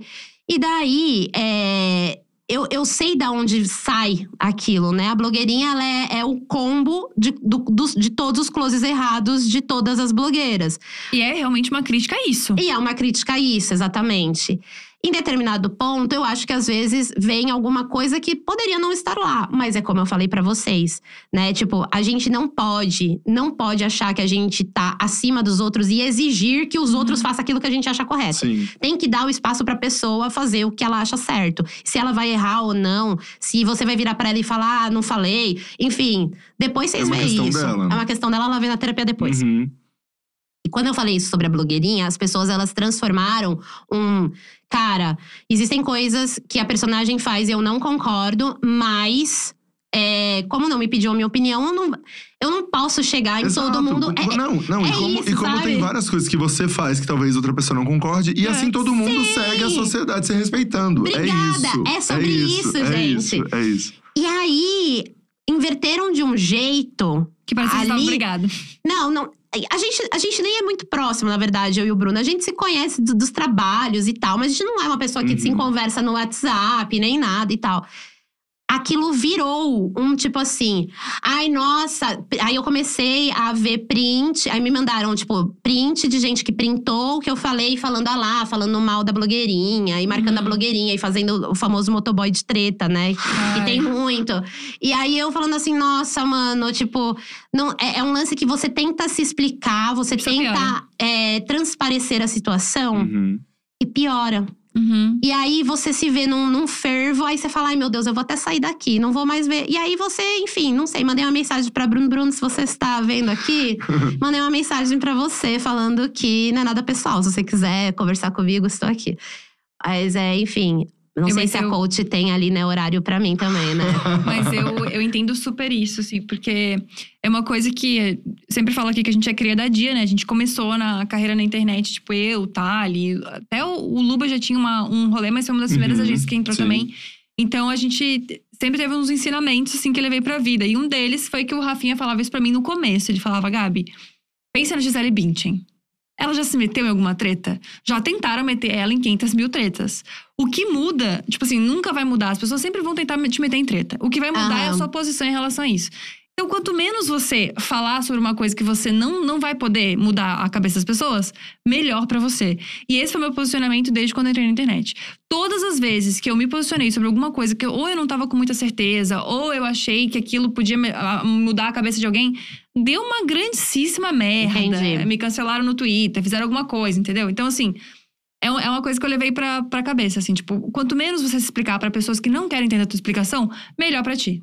Porque só vão pegar mais É. argumento disso, em cima disso, sabe? É, a, a Thalia, por exemplo, saiu do Twitter, né? Pra É. ela, o Twitter não, não faz. Mas já faz uma- alguns anos, Faz eu uns acho. dois né? anos, já É. fez a pandemia. Porque aquilo não faz. Não, porque Sentido. porque não, não adiantava ela tentar se explicar pra pessoas que não queriam explicação, só queriam colocar nesse lugar. Então, assim, eu acho que tem. Tem um caminho também, né? Sobre o sim. que faz sentido é, você se justificar. Cara, isso aqui não faz sentido eu, eu entrar nessa treta, Uhum. porque a galera não quer saber, a galera não quer escutar. Tem, tem um momento que o hater ele não quer escutar, ele Exato. quer realmente colocar na fogueira. E eu sempre falo isso também, que toda a internet, em todo momento, quer um Cristo. Tem Sim, alguém o sendo apedrejado. Sim. Tem. Sim. Sempre vai ter alguém tomando pedrada, sempre. Então, isso é uma coisa que o influenciador, ele vai vivendo, ele vai vivendo, ele vai aprendendo. E é muito doido, assim. Porque muito. toda hora alguém vai estar tomando pedrada. Sim. E é muito difícil também tu, tu entender o, o limite disso, né? Porque existe um, um momento na internet que você quer falar sobre tudo. Qualquer treta que acontece. E assim, tem Ai, coisa, sim. gente, que é tipo chutar cachorro morto, né? Falar mal do nego do Borel hoje em dia. Exatamente. Todo mundo faz isso? Exatamente. Exato. Agora, você dá opinião sobre um bagulho que tá acontecendo agora, pode ser que dê uma grandíssima merda, sabe? E chegou um momento da minha vida que eu tava me cobrando muito disso, sabe? Tipo, tudo que acontecia, eu tinha que me posicionar. Eu pensei, gente, mas eu vou ter que me posicionar sobre uma coisa que nem eu sei o que, que eu acho ainda. Eu preciso entender o que, que eu tô achando sobre isso, entender o outro lado, ver alguma coisa sobre. Acho que, é- acho que esse pensamento também, que são, é da própria galera que faz o hate, é a própria galera que te cobra pra tu falar sobre as coisas. Sim. Parece que é um. É é, isso. Você entra num ciclo, sabe? Tipo, você É. tem que falar de alguma coisa, as pessoas vão falar mal daquilo, e aí você tem que falar sobre aquela coisa que estão falando mal daquilo, e, e não acaba nunca. E isso que você falou tem muito a ver com uma parte de um, de um ciclo meu de, na criação de conteúdo. Eu me deixei levar muito por pessoas pedindo minha opinião sobre as coisas. Uhum. Maíra, aconteceu não sei o que com não sei quem lá. É, você já viu lá? Normalmente, casos assim, tipo, pô, uma mina que se lascou de alguma maneira por causa de uma, uma Uhum. situação machista Uhum. uma pessoa, enfim. E daí, e- e quando eu vejo algumas coisas, eu, eu vejo uma oportunidade muito grande de fazer um recorte social e mostrar por que, que as coisas aconteceram, Super. né? Então, tipo assim, pô, por que que é, o cara que assedia, ele é um cara que depois… Absolvido depois, que é um caso clássico de Exatamente. Florianópolis. Exatamente, exatamente. Acho que esse rolê da, da, Da Mari Mari Ferrer é uma, é uma das coisas que é- dá pra mostrar assim com mais clareza.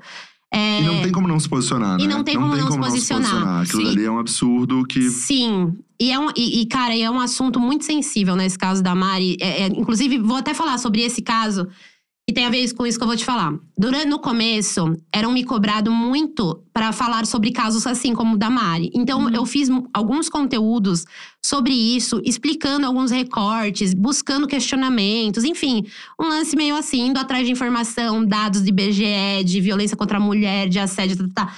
Meu conteúdo ele sempre foi assim. Mas em determinado momento, as pessoas elas começaram a exigir muito, muito, muito, só isso, só isso.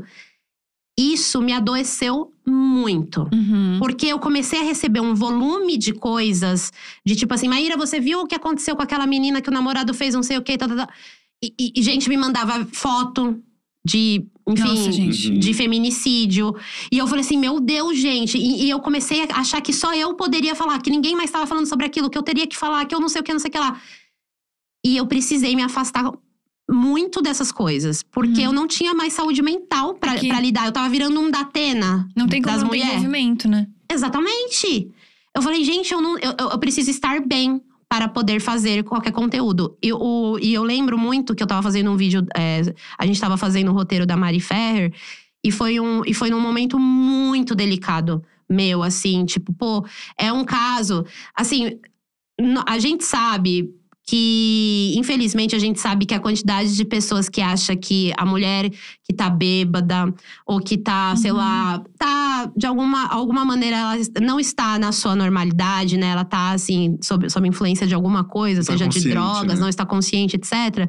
Muita gente não acha que fazer alguma coisa com essa mulher seja, né, de fato, um estupro. Eu sei que, Uhum. desculpa aí que essa palavra pode pegar mal no YouTube por, por tráfego, né? Tipo, a gente sabe que tem algumas palavras que não podem ser faladas, mas enfim, não tem como amenizar, Uhum. né? Aham. E daí. O que, que acontece? As pessoas elas acham que isso não existe, né? Que imagina, ai, mas é namorada, mas tá casada, ah, mas eu Uhum. duvido, ela, olha como ela se veste, não sei o quê. E essa situação é uma situação muito normal.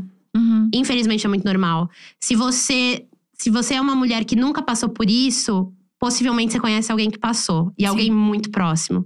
Uma mulher muito próxima de você que possa ter passado por isso.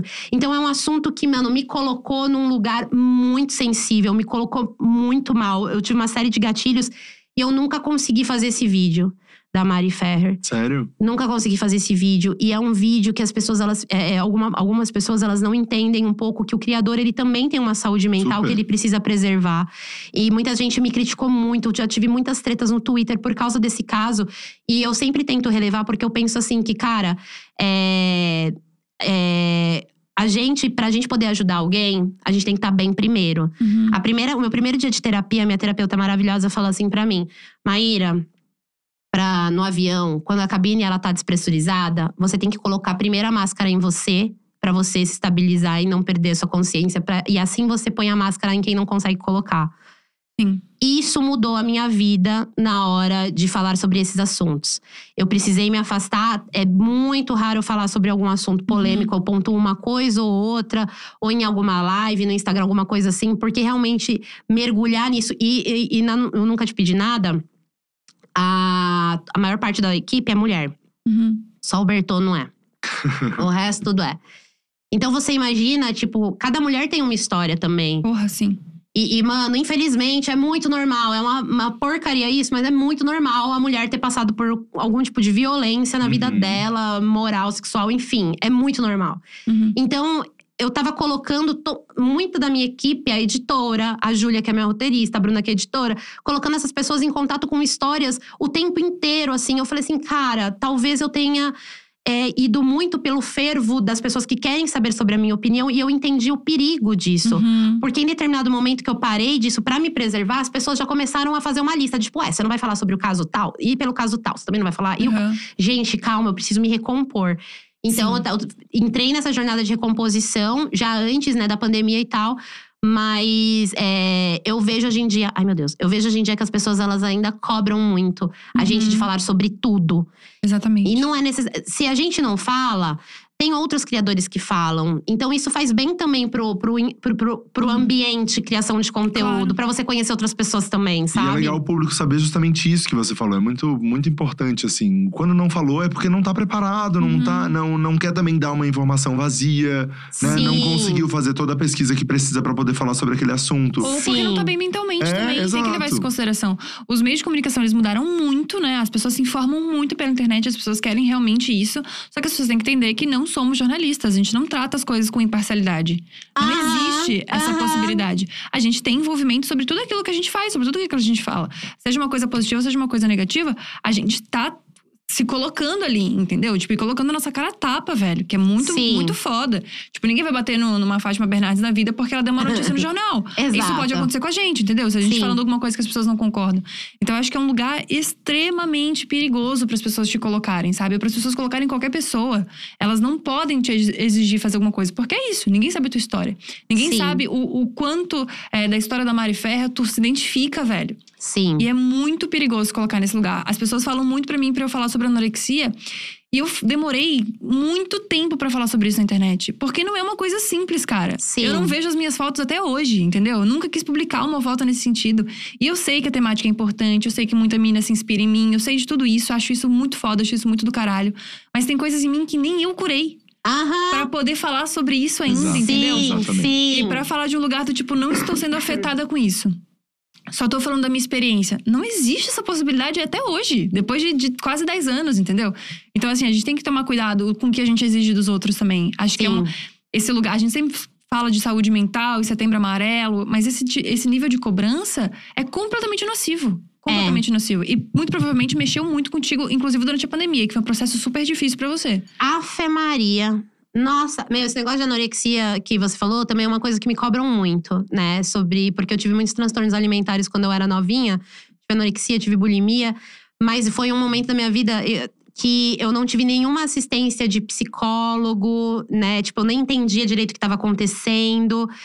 E eu me sinto, eu não me sinto preparada pra falar sobre isso e me cobram muito pra falar sobre esse momento da minha vida, sabe, que eu vivi. Eu falo assim, gente, eu nem sei o que que eu vivo de, de consequência Uhum. dessa época Uhum. até hoje. Eu não sei, eu não sei. São os traumas que Eu não ficaram, né? sei, sabe? Tipo, Sim. eu literalmente entendi, coloquei as coisas dentro de uma gaveta mental, fechei e falei, mano, eu não vou Sim. olhar pra isso agora e eu ainda não olho pra isso. Então, tipo, é, e- foda. E, e mesmo se você estiver olhando, não é a hora de expor isso, não é a hora de Uhum. deixar isso público, Exato. né? Sim, é o momento. é, eu acho que as pessoas elas também confundem um lance que é por você ter uma vida pública, você Uhum. tem que falar sobre tudo. Aham. Tudo, tudo, tudo, tudo. E aí, às vezes, você fala já daquilo que a pessoa quer, e mesmo assim a pessoa não aceita. Não. O- o- Exato. aí eu esqueci o que que você perguntou, eu ia falar de um outro assunto, eu já ia engatar. O que, que você perguntou? Não, mas pode engatar. Eu tava falando sobre saúde mental na pandemia, que foi uma coisa que você trouxe Ah. bastante. Sim, sim.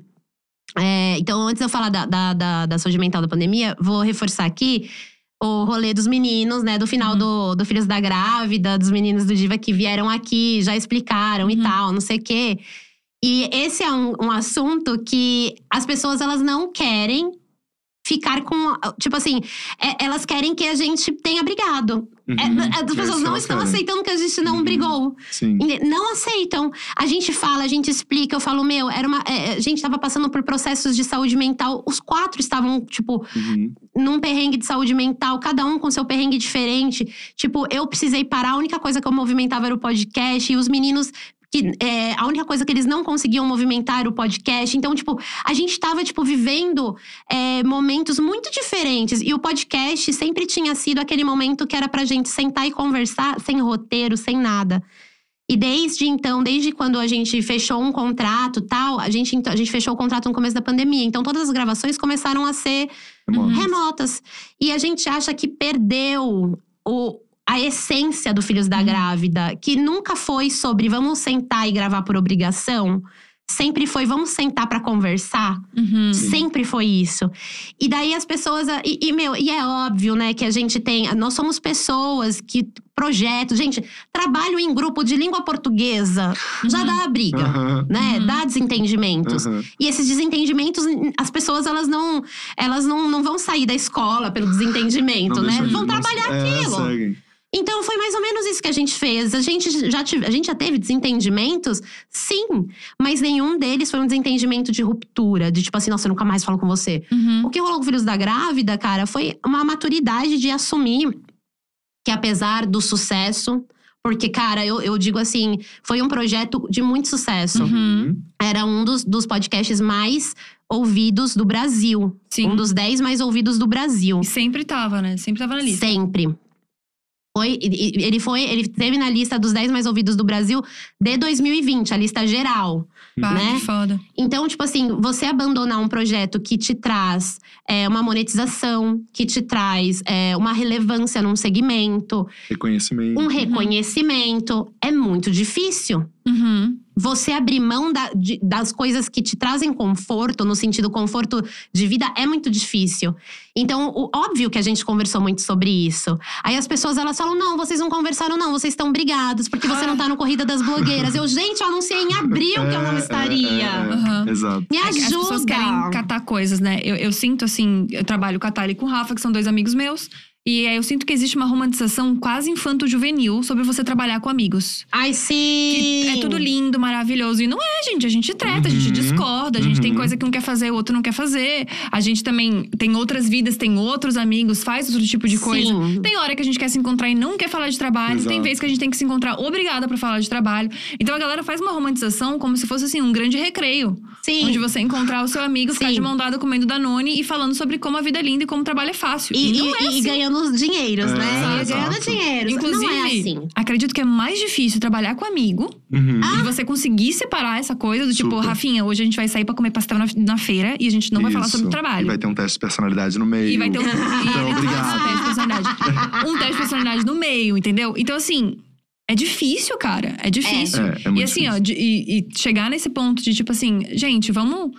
Pra gente não brigar, acho que foi esse o ponto, né? Pra É, gente não brigar, exato, pra gente não exatamente. tretar, vamos colocar um limite nisso? E é isso, entendeu? Sim, e, É justamente pra não tretar. você sabe quando é, é, tem um lance que assim, a gente tem que aprender também a preservar o que nos faz bem, Uhum. né? Então, tipo assim, o, o que que tava me fazendo bem na minha amizade com eles era um rolê pré-pandemia. A pandemia, aí eu já vou entrar né, no, no que você me perguntou. A pandemia, eu, é, eu, eu tive muitos problemas de saúde mental porque eu fui.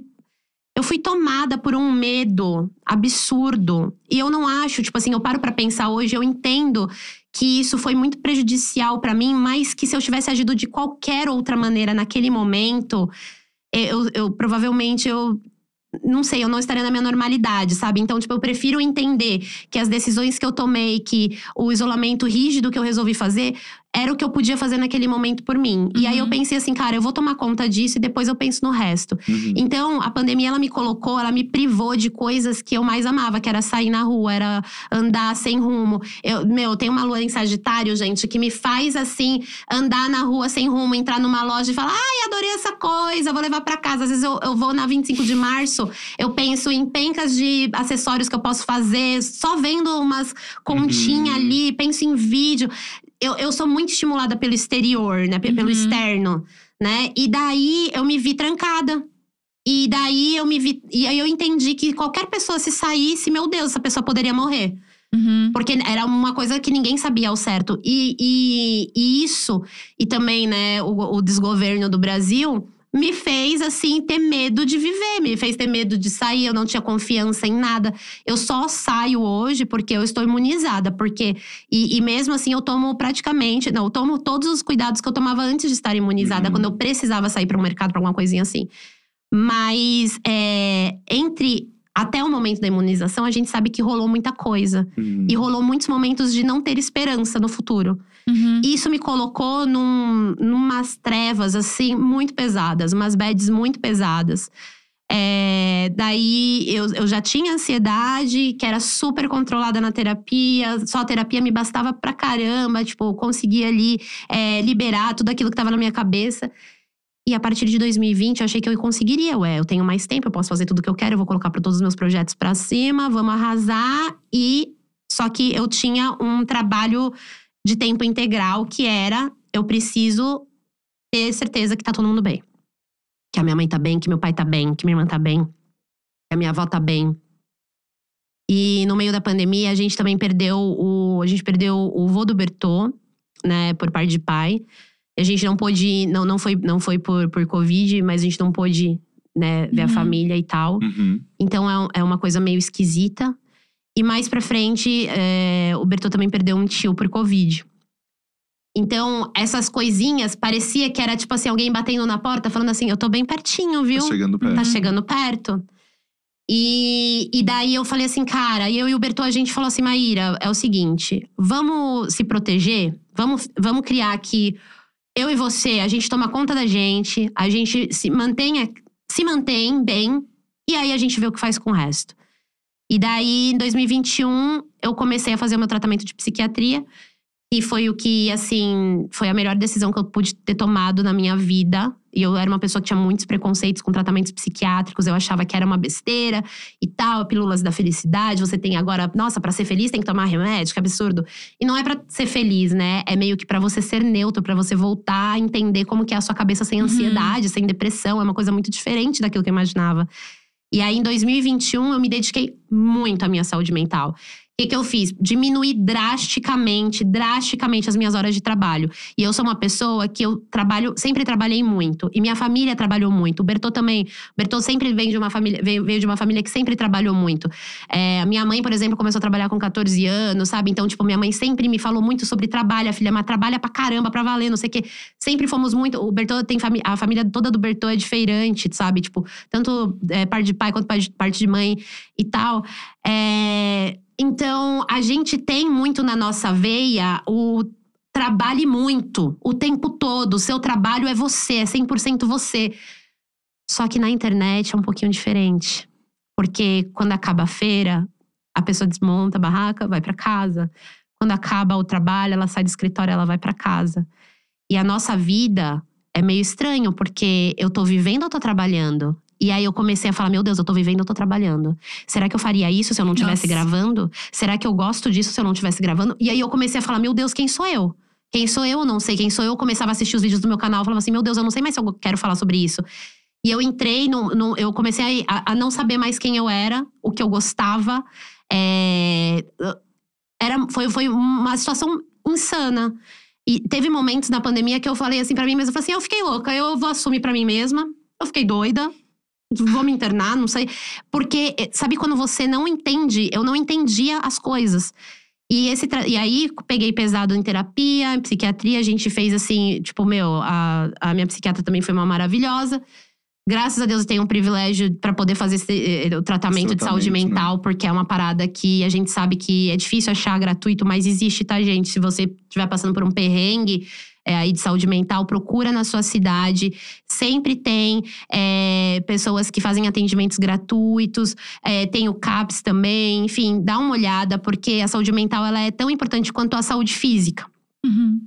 E nessa hora que eu comecei esse tratamento, que eu tive esse apoio da psiquiatra e da, da, da minha psicóloga, eu comecei a entender as coisas e a me tranquilizar uhum. e a uhum. evoluir. E aí até ajustar remédio, até não sei o que. Não é uma coisa que você toma o remédio, plim, tô uhum. pronta, gente, acabou a depressão. Uh! Não, não, definitivamente. Sim, tem que adaptar aquilo, são semanas. Semanas, semanas meses, semanas, assim. É. E aí tem que lidar com outras coisas, que é a culpa de estar tomando remédio, a culpa de achar que você não deu conta. Ih, é, o, nosso, o nosso preconceito dessa desconstrução já, já é aí também, é um né? E, e, toda hora a gente tá se desconstruindo com isso, assim. Sim. A gente, a gente cresceu numa época de muito julgamento. Uhum. Que foi os anos 90 e os anos 2000.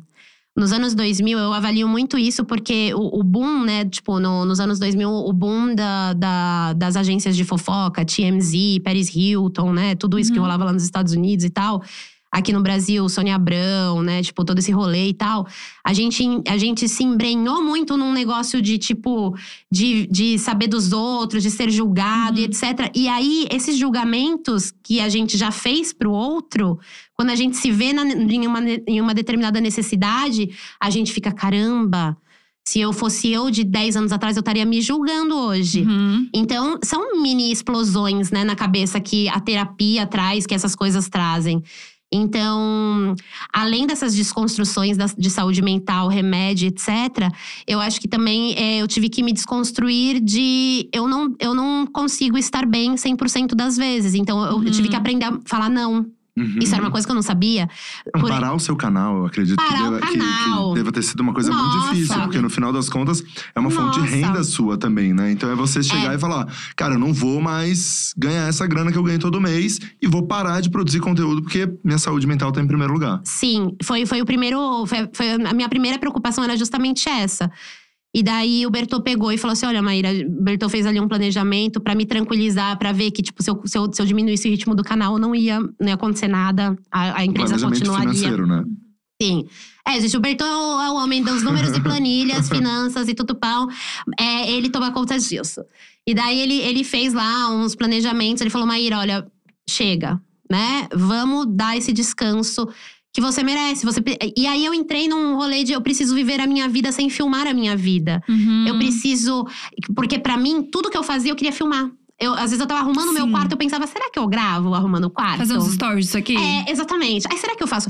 Era meio que eu validava a minha existência se eu estava registrando aquilo. Nossa, isso é muito louco. Isso é. Nossa, eu mergulhei num mundo de perguntas depois que eu comecei a perceber isso.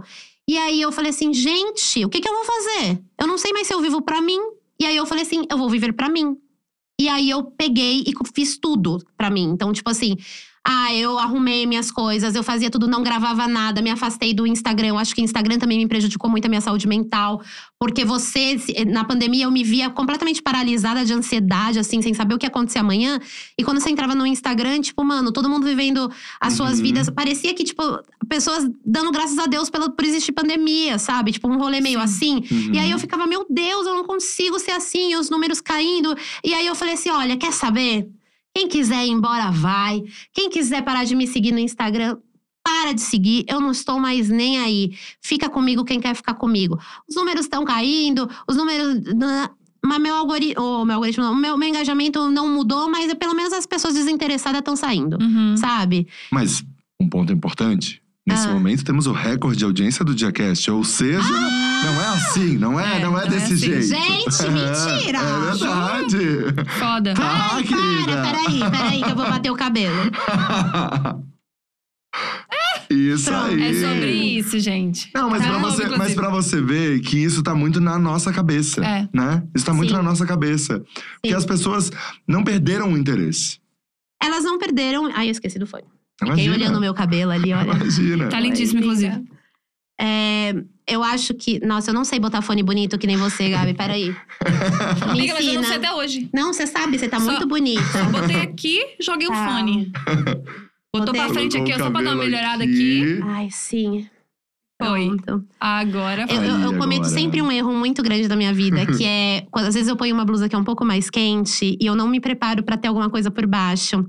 E eu tô morrendo de calor, eu não vou poder tirar a blusa, porque Ah, eu eu tô, tipo, tô bem praticamente com sutiã. Tô na mesma que tu. Nossa, amiga, que raiva. Que ódio, eu que Mas a gente pode, a produção pode vir aumentar Ai, o ar, hein, favor, produção? produção. Bastante ódio. Ai, pronto, o que que era mesmo? Esse negócio do engajamento é muito legal. Ai, É, ai, eu não, o não, Gente, obrigada so- por estarem assistindo É, e batendo não. recordes. Não, e de falar so- sobre isso, que às vezes essa coisa do número e tal, tá muito na nossa cabeça. Sim. Não tá com a audiência, E é um não tá com a comparativo galera. que a gente faz com uma coisa muito X, assim, né? Aham. Tipo, quando eu mostrei, eu- quando eu fiz meu primeiro livro, eu mostrei pro Carpinejar e eu falei, tipo, ah, tá, tá meio ruim. Ele também tá meio ruim em relação a quê?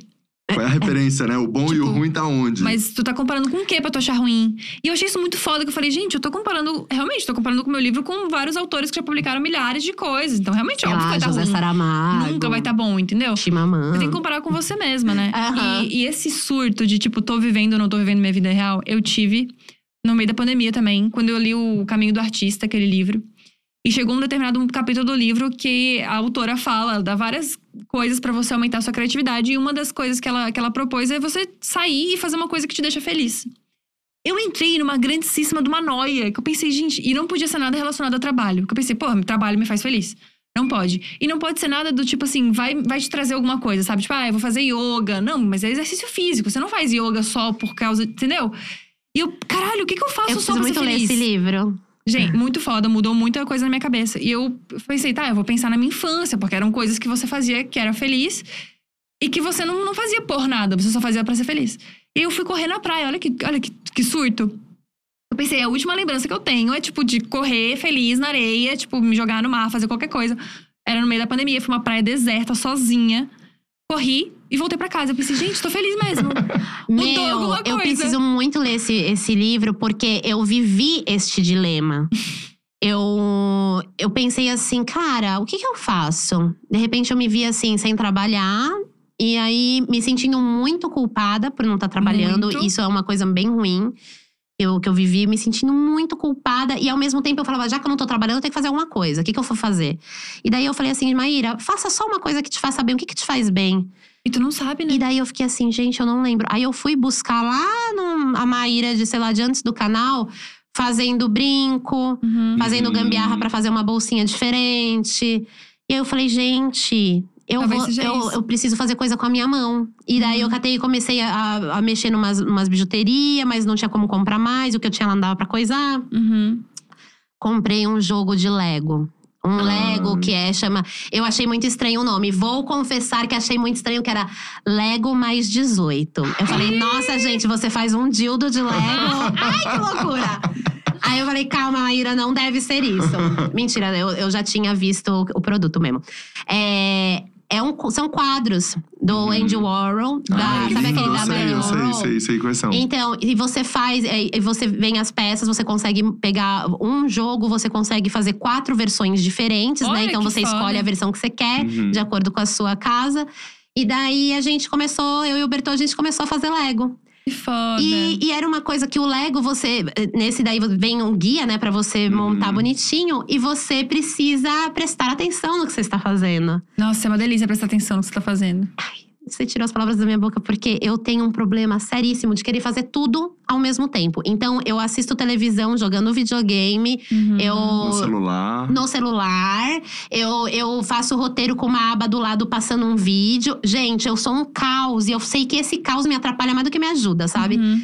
E estar ali, vendo, é, construindo um Lego, por mais idiota que fosse fazer um Lego, gente, Uhum. É, ainda mais o Lego quando vem com a instrução, né? Porque a Uhum. criança é livre pra montar o que ela quiser, aquele lá vinha com a instrução, porque o adulto se caga, né, gente? Uhum. A criança é feliz, a criança ela não tem nem nada que É. trave ela, ela faz aquilo que dá vontade e tal, não sei o quê. Quando você vira adulto, você já não sabe mais ser tão orgânico Exato. assim. Não, a criança pega E- o barco e o barco não vira barco, vira um carro e é isso aí, Exato. bora. O adulto ele quer fazer o carro, ele quer fazer É. o barco. Amigo, você disse tudo. E aí, eu, eu me vi assim, falei assim, cara, eu tô prestando atenção numa coisa que eu tô fazendo e que delícia, eu não tô fazendo isso pra ninguém. Aí, de repente, eu me vi falando, será que eu devo gravar rios disso? Eu, não, eu não vou gravar rios disso. E daí, eu comprei mais o- os outros quadros pra fazer a coleção completa. E daí, no Foda. final, eu gravei um rios. Mas eu não editei, não postei. Mas eu gravei só porque eu falei, será que eu vou me arrepender? Aham. E daí, mas você sabe uma coisa que eu fiz, miga, que tem muito a ver com isso que você falou, que é de fazer feliz? Uhum. Uma coisa que me faz muito feliz é falar, conversar. Uhum. Bom, vocês sabem. Eu vou até contar o caso que aconteceu, gente. Tava com o Rafa no, num trabalho, meu Ah, primeiro verdade. trabalho presencial. Verdade. Quem tava no Twitter acompanhou todo o meu, esse meu momento de retomada e tal. E fazia muito tempo, né, que eu não via as pessoas, que eu não falava com as pessoas. Aí eu fui nesse trabalho, terminou a minha parte. De Che- madrugada, vale lembrar que era madrugada, Madrugada. o trabalho, é. Uma e meia, duas da manhã mais ou menos, é, chegou a van que me retornaria aos meus aposentos. A casa. E fui. De repente, eu falei assim: pare essa van. A van estava. Na verdade, ela não tinha saído ainda, gente. A gente já estava fechando a porta. É. E aí o cara falou: bom, pra onde vamos? Estava eu, a Nathalie Dias, a blogueira de baixa renda, e, e o, e o Gui lá dentro. Aí eu falei assim: não vamos, eu vou ficar. Aí eu voltei pra conversar. Eu voltei Meu pro Deus. trabalho pra conversar com quem ainda não Que tinha começado. duas da manhã. É, Amiga, exato, fiquei até quatro e fiquei até meia. às seis da manhã. Daí a Mary falou: Pera, você vai até às seis da manhã. Quatro horas Eles ainda fazer nada estão em lá. casa? Já saí, já testei, já Foi fiz tudo. mesmo. Eu vou. Daí ela mandou um. Gente, segura a van. Eu vou voltar. E ela voltou. Ela voltou. Gente. Voltou pro camarim e a gente fofocou mais, sei lá quantas horas. Nossa, aí foi, gente. Aí a Geminiana falou. Falei pencas. Eu amo falar, eu amo conversar. E eu falo assim, e, eu- e uma coisa que eu sempre me ficava muito louca comigo, que era assim: eu não tenho nenhum talento.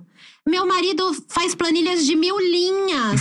Fulano, na época eu era professora de inglês, me comparava com os outros professores, né? Fulano é um professor que nem parece que é brasileiro, gente. Ai, meu Deus, eu sou um ó, eu sou um ó.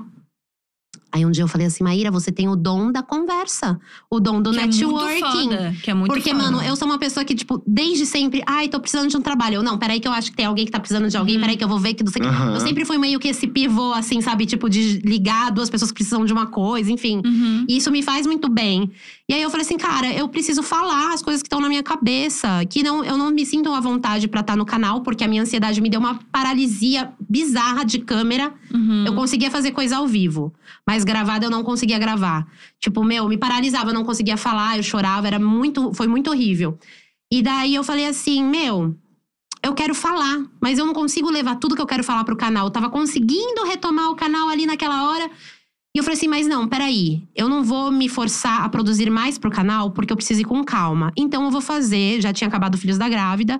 Falei, meu, não vou fazer um podcast do Nunca Te Pedi Nada. Um podcast que eu ligo o microfone e na hora que eu sinto vontade de falar alguma coisa, eu falo aquela coisa que tá na minha cabeça, a gente edita e sobe. Uhum. Sem expectativa, sem contrato, sem nada, sem dia marcado, sem hora marcada, sem nenhuma pressão. Uhum. E, gente, tá sendo uma maravilha na minha vida. É porque é, é a criação, é o criar por criar. Uhum. Eu nunca vi números do podcast. Ah, eh, na segunda semana ele tava ali no sexto mais ouvido da, da semana. Fiquei feliz pra caramba, pô, muito obrigada. Mas eu não busco isso, né? As pessoas até que vieram me mostrar. Eu não vejo números, eu não vejo quantas pessoas estão coisando. Eu, eu falo, coloco lá tal. Às vezes eu vejo as pessoas falando porcaria, né, por causa do Filhos da Grávida e duvidando da minha saúde mental. Muita gente duvidou, falou assim: ah, não era você que tava com depressão, terminou Filhos da Ah, Grávida por causa da sua depressão e agora tá aí com um podcast novo? Nada de novo sob o sol, né? Aí eu, aí eu dou risada, eu falo assim, meu, a pessoa, ela não. é, Se fosse realmente isso, né? Vamos parar pra pensar, se fosse realmente isso, só isso. Teria dado certo, é. Eu terminei o podcast, melhorou minha depressão, fiz outro. Mas a pessoa, ela não quer nem te dar a chance disso ser verdade, de você melhorar. Exato. E quer você triste sempre. Não, a pessoa, que- tipo assim, ó, se, se a pessoa não, não, não cometeu, não fez uma merda, Uhum. porra, então você não tava doente. Caramba. É aquele rolê, né? Tipo, ah, mas você tá depressiva, mas postou uma foto? Uhum. Uhum. Você tá Exato, doente, mas exato. você tá- se maquiou? Porra, gente. Mas você tá sorrindo. É, exato. Foda, foda. Exato. Gente, gente. O meu lugar de fazer o podcast, o Só Ouço Falar, que além do, do Diacast, tem o Só Ouço Falar também, foi muito nesse lugar de tipo, cara, eu preciso falar. Porque no meio da pandemia, é o mesmo, mesmo rolê, tava morando com a minha mãe, com a minha gata somente, e cheio de coisa na cabeça, e pra onde vão essas coisas, né? Tipo, tem coisa que não dava pra falar no Depois das 11, porque são vivências minhas e da Tali, tipo, não é só trazer tudo que eu tô sentindo e jogar no, Uhum. no YouTube. Então, comecei a falar, fazer o podcast justamente por isso, assim. E não sei se você percebe isso, mas eu fiz já 500 mil coisas na internet, vídeo pro YouTube, Reels, Instagram, blá blá, blá esse rolê todo. Mas eu sinto que o podcast é o lugar que as pessoas mais se entregam para aquilo, Sim. assim. Eu recebo feedbacks, tanto do Diacast quanto do Só Ouço Falar, tão intensos, assim, de pessoas que nunca me viram na vida e falaram: Cara, a gente teve uma conversa super legal com a, com a Tumirim ontem. Eu recebi uns textos tão lindos das Uhum. pessoas falando: Aquilo mudou a minha vida. Eu vou rever minha, minha visão com a minha família. Tipo, umas coisas muito profundas. Que eu nunca, tipo assim, já trabalhei com. Já recebi críticas maravilhosas em todos os trabalhos que eu fiz na internet. Mas eu sinto que o, o podcast, ele tem um lugar de, de entendimento, de Aham. diálogo, É de, de conversa. entrega. Eu acho que a pessoa ela tá De disposta à compreensão, a entender, né, todos os Sim. pontos muito maior. Tanto que um dado do próprio Diacast é que a retenção no YouTube ela é quase o dobro no, no- nas plataformas de áudio. Então, Uhum. quando as pessoas estão dispostas a escutar o áudio, quem tá aí ouvindo, né? muito obrigado. é, as pessoas escutam o dobro do que Sim. escutam no YouTube, né? Isso é Sim. muito. Já é, o número fala, né? Exato. E tem também o lance que o podcast, ele. Eu, eu sinto muito mais do que o vídeo, porque o vídeo, eu acho que o, o podcast ele está hoje pro, pra, pra, pra galera que consome conteúdo. O que o YouTube estava ali em 2015, 2016, talvez. E são pessoas que estão, tipo, querendo ouvir outras pessoas. Uhum. Eu acho que o YouTube ele acabou. é, qu- quando uma rede social, eu vejo muito isso, quando uma rede social ela se. Se estabiliza, né? Tipo, ela se consolida, na verdade. Quando ela se consolida, a gente, te- a gente entra numa era de produção. é, como que Em fala? massa. Em escala. Em escala, isso, produção em escala. Então, tipo assim, um vídeo dá certo, aparece um monte de vídeo parecido com Sim. aquele vídeo que deu certo. Então, tipo assim, isso aconteceu no, no YouTube e eu acho que abreviou muitos diálogos que tinham Uhum. ali. E, e eu sinto isso no meu canal também. Eu sinto que eu não me sinto mais tão confortável de me mostrar vulnerável no meu Uhum. canal, né? Então, tipo, e, e eu consigo mos- me mostrar, me, me- estar vulnerável no podcast. É um lance que eu sei que quem vai ouvir é uma pessoa que já quer ouvir alguém falando, que já quer, tipo, enfim, é uma pessoa que está aberta pra isso. Então, e no YouTube, às vezes eu sinto que a pessoa ela tá querendo, tipo, é, ela não tá ali pra consumir só apenas. Claro, tem gente que está e etc, etc. Mas a maioria do público, eu sinto que tá esperando, tipo, um entretenimento, porque o YouTube virou a segunda televisão. Uhum. Entendeu? Então, eu acho que o podcast, ele meio que pegou esse lugar de conteúdo lado B, um conteúdo mais profundo, um conteúdo. Conteúdo pelo conteúdo mesmo. Exatamente. O conteúdo pelo Sim. conteúdo. E é muito legal porque é a nossa forma de comunicação primária, né? Tipo, a gente É. se fala e escuta. É a primeira coisa que a, gente, que a gente faz quando começa a se comunicar com as pessoas.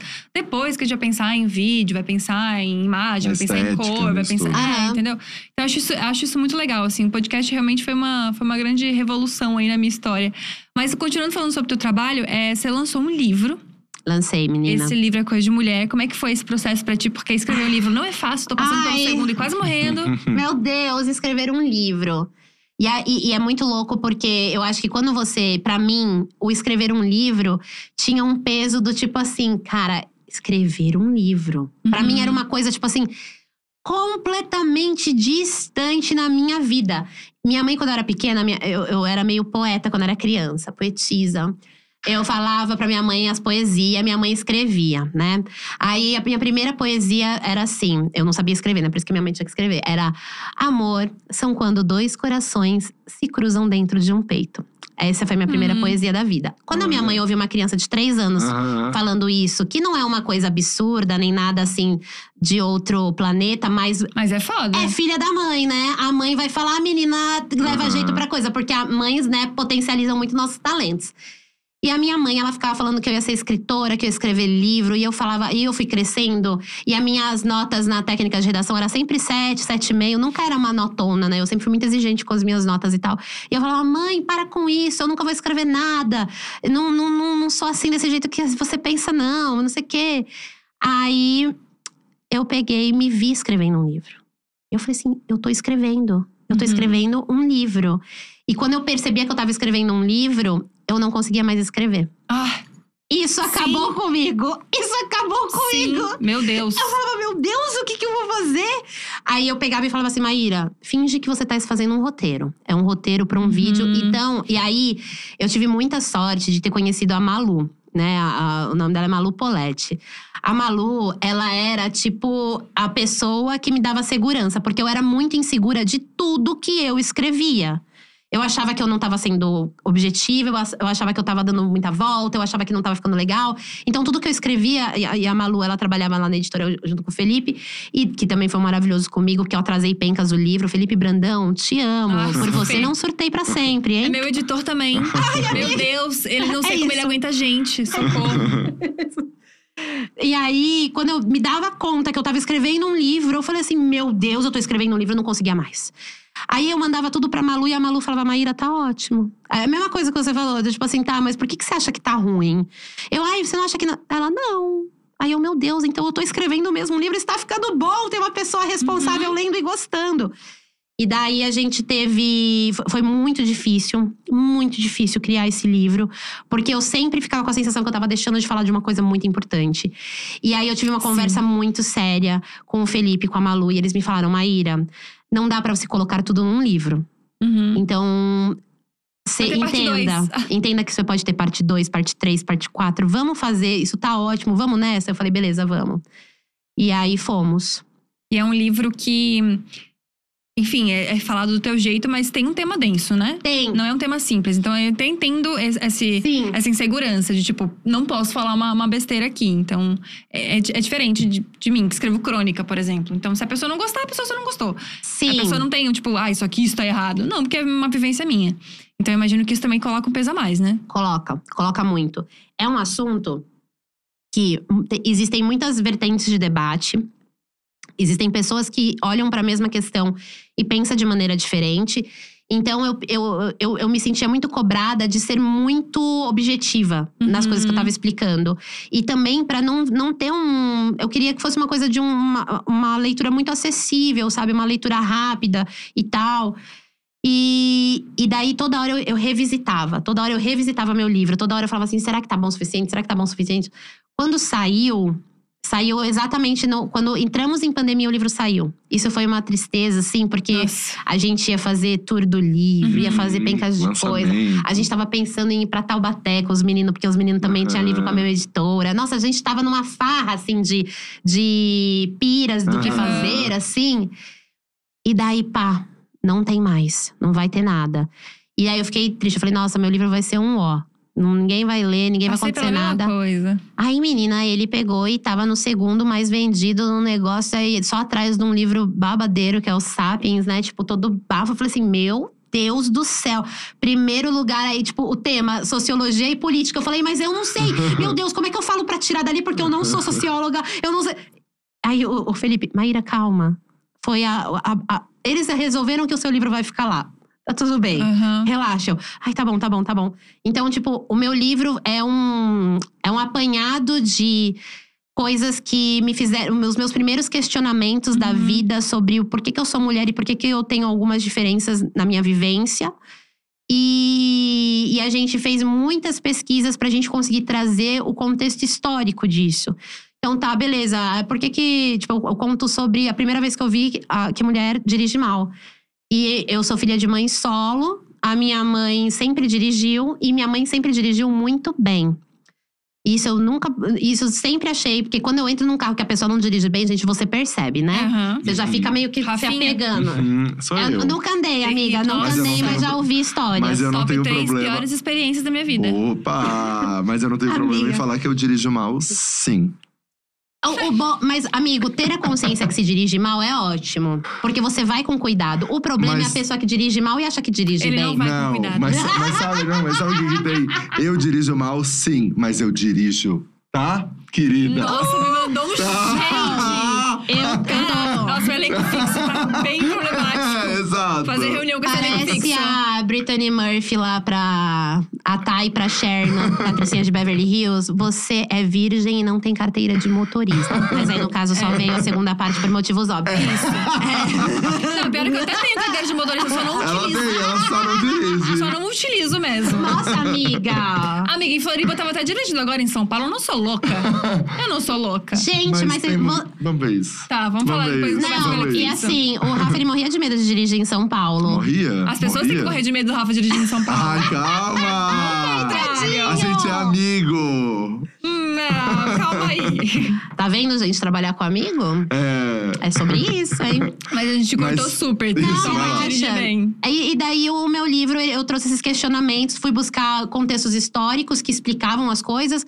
O rolê da minha mãe dirigia super bem, aí eu conto a primeira vez que eu ouvi que mulher dirigia mal e eu não entendia nada. E daí quando eu, quando eu ouvi, fez muito sentido, porque a minha mãe ouvia muito xingamento de trânsito e ela respondia. Ai, E eu não adoro. entendia. E, e, tipo assim, eu, criança, no banco de trás, eu não entendia o que as pessoas falavam. E minha mãe falava, vai você! E não sei o quê.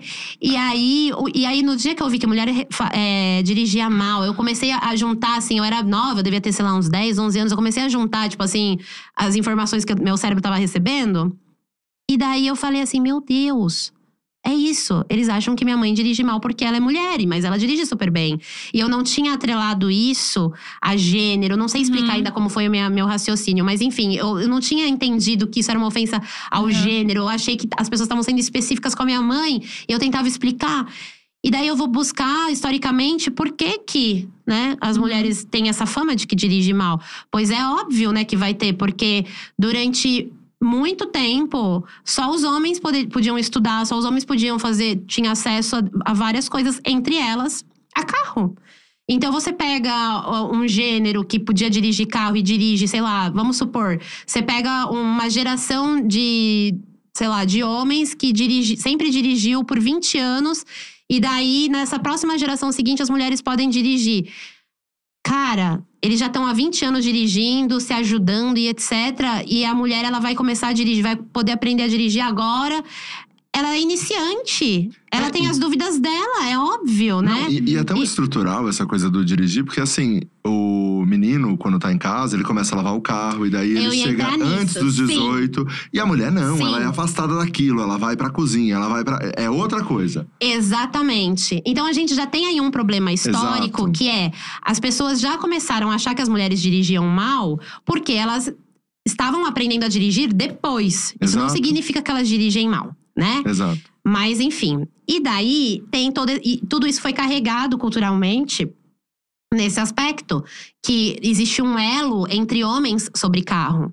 Tanto é que quando você vai comprar carro, quando você vai num mecânico e você é mulher, é um sofrimento Exato. desgraçado, Exato. exato. E daí Tiram pra otária, né? É. Bem difícil. nossa, muito, muito. E daí, então, as pessoas trazem isso em casa, tipo, incentivando os meninos a dirigirem Uhum. cedo. Às vezes, antes de 18 anos, os meninos já sabem dirigir. É, e a menina nunca tem oportunidade de dirigir, porque o pai, né, normalmente, eu tô falando assim, pai, filha, filho, porque são. Eu tô trazendo aqui uma estrutura mais conservadora de família. O pai normalmente afasta a filha do carro porque já fala que mulher dirige mal. Mulher no meu Uhum. carro, não. Né? Não, não, não, não vou ensinar, não. Só quando você for pra autoescola, aí eu te, te deixo dirigir meu carro. E não vai deixar, tá, gente? Spoiler. É. E Spoiler da meu pai vida. não tem carro, então isso eu não vivi com ele. E minha mãe me incentivou muito. E tem uma frase que a minha mãe sempre me falou desde pequena, que era assim: Maíra, aprenda a dirigir. Saiba dirigir. Porque pode ter um determinado momento da tua vida que você vai depender disso e você precisa saber. Você não pode depender dos Uhum. outros.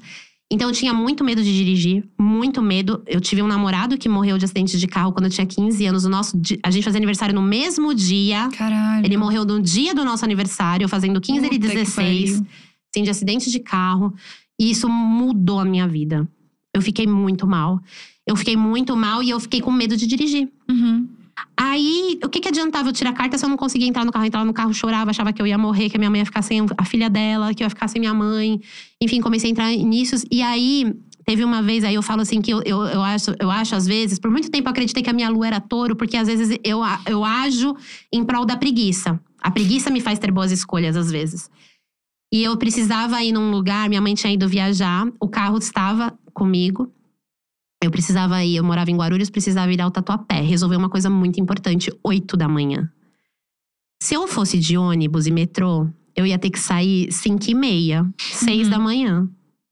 E se fosse de carro, eu precisava, ir- precisava sei lá, sair 7 e meia, 7 e 15, Uhum. bem assim, tipo, pra ir com calma. Aí eu falei, agora é minha hora. Liguei pra minha amiga Leca, minha amiga que não sabe dirigir nada, ela não sabe o que é uma embreagem, um acelerador, Ai, um freio. ótimo, melhor Hoje pessoa. deve saber. E a bichinha tava com cólica, coitada. Eu peguei a minha amiga com cólica, botei dentro do carro. Falei, amiga, fica aí. Fica aí, que daqui apoio, a pouco apoio moral. a gente vai chegar em algum lugar. Minha filha, a primeira vez que eu dirigi, eu peguei é, Dutra, Marginal. Radial Leste, ônibus. E a Radial Leste, na época, o carro passava assim, gente, um do lado do outro, muito, muito pertinho. E eu lembro que eu dirigindo, eu não tinha muita noção de espaço, os ônibus fazendo bam, bam. E eu, ai meu Deus do céu, me ajuda. e minha amiga chorando de cólica do lado, eu, ai, vou che... Eu sobrevivi nesse dia, eu falei assim, tá tudo bem. Eu, vou é conseguir isso. dirigir. Aham. E aí, minha filha, desembestei, nunca mais parei de dirigir.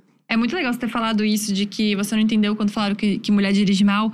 Porque eu tenho muito essa, essa noção de, de quase tudo na minha vida, sabe? Porque a minha vida é muito cheia de mulheres, né? Inclusive mulheres que dirigem bem. Thalitinha dirige bem pra caralho, Keké dirige super bem, a Nina dirige bem, minha tia dirige bem. Aí de amigo, gente, o Rafa é um desespero. O Gu, terrível, é uma tensão que tu fica aqui no puta merda, ó. Fica aqui segurando aqui o Gu. Só uma lombada ali que tinha. Só tinha uma lombada ali, Gu, pelo amor de Deus. Todo mundo dirige muito mal. Meu irmão, zero paciência, estressadíssimo, sabe? Por que, que a pessoa tá ali? Eu falei, não, tá ali porque é a faixa dela, meu, relaxa, sabe?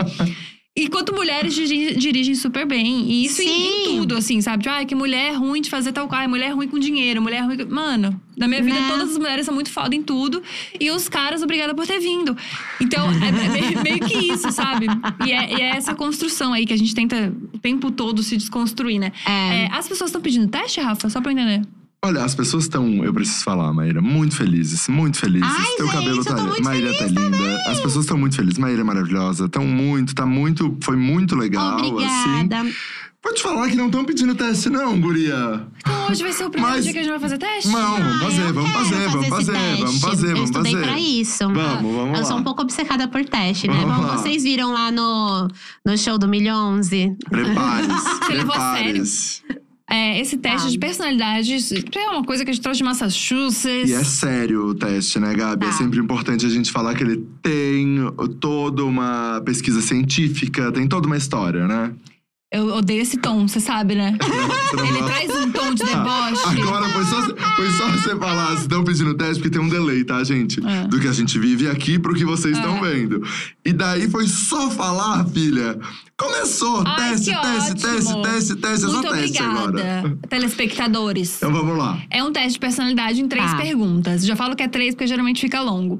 Primeira pergunta de todas: escolhe a tua cor favorita e características do porquê você gosta dessa cor. E tem que ser característica mesmo, tipo, como se fosse sua personalidade. Tá. Olha, pra Maíra uma cor só, vamos ver. Nossa, essa é a minha parte mais difícil.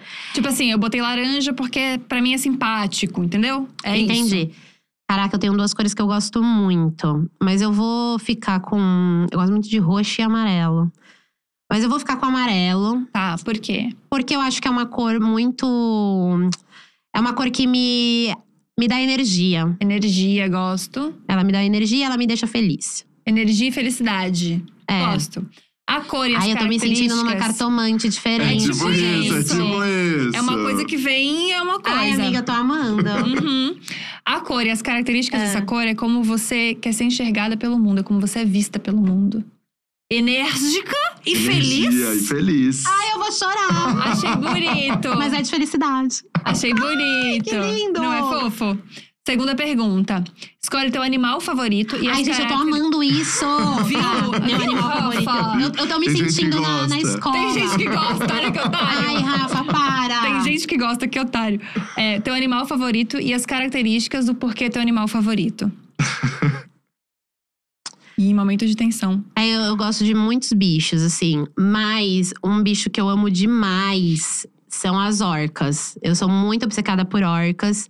Eu acho que a orca, ela tem, tipo, uma parada que é… Que é uma característica um- do- do- dos cachorros também, que é porque eu gosto de cachorro, que é a lealdade, é tipo uma amizade. A orca, ela tem um lance que elas têm os pods, né? Que são elas em conjunto lá. E normalmente elas vivem juntas numa amizade, num, num, num- meio que num network ali, Uhum. saca? A vida inteira.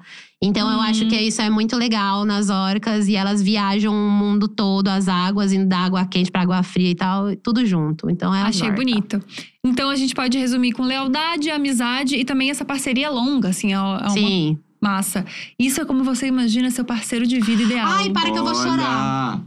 Aham. Pega Bertô, isso, segura Bertô. essa, Não, Bertô. Gente, o, o que eu mais o, o que eu mais amo no Bertô, o mais assim, tipo assim, é uma coisa que eu não consigo nem explicar e que quando eu tento explicar eu sempre começo a chorar. Eu, eu, eu tenho nele uma segurança de tipo assim, mano, e- de que ele vai estar comigo pra tudo que vier. Ai, que Saca? foda isso. Mano, isso é uma coisa nele que. E todas as vezes que eu me senti insegura em relação a isso, e eu expus a ele, tipo assim, mano, ele, tipo, me mostra que não, mano, que ele tá ali, que a gente tem uma lealdade muito forte, assim. É, é, é muito mais do que o amor, sabe? É muito Uhum. mais do que você ter alguém pra você namorar, enfim, ter todos os seus rolês. E é, é, é muito diferente disso. É um lance que, tipo assim, a gente sabe que se a gente tem uma briga, que ali não vai sair um término. A gente sabe que ali vai sair um- uma, uma conversa. Ah, foda isso. Daquilo. Exatamente. E que a gente. E, e que se a gente tem que resolver aquilo, porque os dois têm que estar satisfeitos com aquilo, entendeu? Uhum. Então a gente, inclusive, tipo, a- o que me fez, assim, um- uma das grandes coisas que me fez melhorar muito nos últimos tempos foi uma conversa que eu tive com o Bertô. Uma conversa, tipo assim, muito assim, sincerona, muito leal, assim. Tipo, o Bertô, ele é uma pessoa muito leal. É tipo, é uma coisa. Ele é muito profundo e muito, muito leal, uma coisa muito linda, assim, nele. E eu tô chocada que eu falei essas coisas e não Bonito, sabia. não é? Ai, gente! Viu? Calma Nunca que tem mais mais fala do meu uma, teste. calma que tem mais uma que o teste é legal. Nunca mais fala do meu teste. Tá com o olho cheio d'água. Tô mesmo, tô quase chorando. Terceira pergunta é mais, mais lúdica, tá? Tá. Escolhe uma forma da água, pode ser gasosa, líquida, o que for, ou então o jeito que a água tá, tipo cachoeira, mar, chuva. E características do porquê que você gosta desse jeito da água. Ai, a forma da água, eu quero aquele, aquele ser todo boizão da forma da água. Tá, deixa eu pensar. Uma forma da água e por que, que eu gosto dela? É. Caceta, essa é difícil mesmo, amiga. Essa Viu? tá É mais pesada. difícil. Ó, é vou dar um help. Eu coloquei cachoeira, Hum. porque pra mim é isso de conexão, de energia, de vibe Tá. boa. Cachoeira. Ó. Eu não sei se isso vale, Hum, mas você me diz. Eu, eu amo fonte. Vale. Por quê? Fonte. Eu acho que fonte é uma coisa que te traz paz de olhar. Paz, E, ok. e, e te e, e- faz e, e te de certa forma te acalma, te te, sei lá, te acolhe, assim, é um barulhinho Hum. gostoso de ouvir, Adoro barulhinho curtindo, gostoso também. exatamente. Nossa, um barulhinho Tu gostoso. também gosta de barulho né? Barulhinho gostoso? gostoso. É, barulhinho gostoso é ótimo. Acalma, paz, tranquilidade. Isso é como você enxerga a sua vida sexual. Adoro um barulhinho gostoso. Barulhinho gostoso, né? Eu não acredito que isso é vida sexual. Ai, Essa é sua vida Ai, sexual e a gente pediu pra não entrar nela. Não, não, não é que é pra não entrar nela, gente. O Bertão é uma pessoa reservada. Mas eu preciso falar que falhou. falhou? Não, Não é tão é- calmo, tão tranquilo. Não tem Eu não barulhinho? posso. Chega. É eu falo isso quando acabar, porque o meu marido, ele, ele é uma pessoa tímida. Eu acho que a melhor resposta de todas essa pergunta foi quando a, a Bielo veio aqui. Ah, e ela o quê? falou: gosto muito de mar, gosto de coisa grande. É, a gente, imensidão, a gente imensidão. também. A gente também, Bielo. É a melhor. E eu falei cachoeira difícil acesso. É, que é, que é mais difícil solteira, de acessar. Né? A Não é mulher difícil solteira. acessar, amiga. Não é Entendi. simples, não. Tem que mandar uma flor, um negócio. Às vezes não precisa, né, Gabi? Às vezes é mais também não fácil, precisa de Rafa. flor, não precisa de nada. Às vezes é uma piscina, um negócio. Gente, assim, eu tô, tô em paz Ah, com eu tô, conversa, eu tô. adorei. Ah, eu quero agradecer muito, Má, por você ter vindo. Porque Amigo, foi eu tô muito feliz legal. aqui. Muito legal. E, e eu sei que você tava, né, tipo, desde o do evento que a gente fez, que a gente não falou o nome que vai acontecer hoje, mas já falou, né? Porque é o Brandcast. É, então vamos, um né? evento- Não sei se eu falei. É, mas foi muito legal, assim, ver essa sua retomada, você voltar, você, né, tá aberta Uhum. pros trabalhos, tudo de novo. Foi muito legal e dá pra ver que você tá bem. A gente conversou, né, já há um tempo. E dá pra ver que você tá melhorando, que você tá, né, num caminho, assim. Então, Sim. fico muito feliz e fico muito feliz de você ter vindo aqui. Muito. Olha, eu preciso muito agradecer o convite por, por, pra vir aqui. Eu tô muito feliz aqui. Eu amo muito estar aqui na Dia. Eu amo muito estar com vocês. Eu acho que aqui a Dia, ela é um. Eu não sei explicar o, que, o sentimento que eu sinto aqui, que é meio que uma. Uma casa de família, sabe? Quando a família se junta pra, pra fazer alguma coisa, tipo, de final de semana. Quando você vem aqui na Dia Studio, é mais ou menos isso. Você sente muito essa vibe. Sempre tem algum criador, sempre tem alguém aqui. Você sempre acaba encontrando alguém. As pessoas, elas, elas- eu, eu me sinto muito abraçada aqui, eu me sinto muito é, motivada, assim, sabe? E um, uma- o primeiro lugar que eu saí, né? O primeiro lugar que eu verdade, fui verdade. Foi quando aqui, eu né? saí foi pra cá. Ai, que foda. E, e assim, ver a mudança da dia pra cá, pra mim foi uma coisa muito assim legal e eu queria muito ver isso ao vivo e participar e pans, não sei o quê. Então, pra mim, aqui eu me sinto muito bem. Eu tô muito feliz porque vocês me convidaram. Eu tô muito feliz por, por- mostrar meu cabelo novo aqui, Ai, né, gente? demais. E ai, quem aí não me conhecia vai me conhecer lá no meu canal. Nunca te Exato. pedi nada. E o meu podcast também chama Nunca Te Pedi Nada. E os streamings, tá? Em todos os streamings. E o que, que era outra coisa? Ai, Maíra Medeiros nas redes sociais.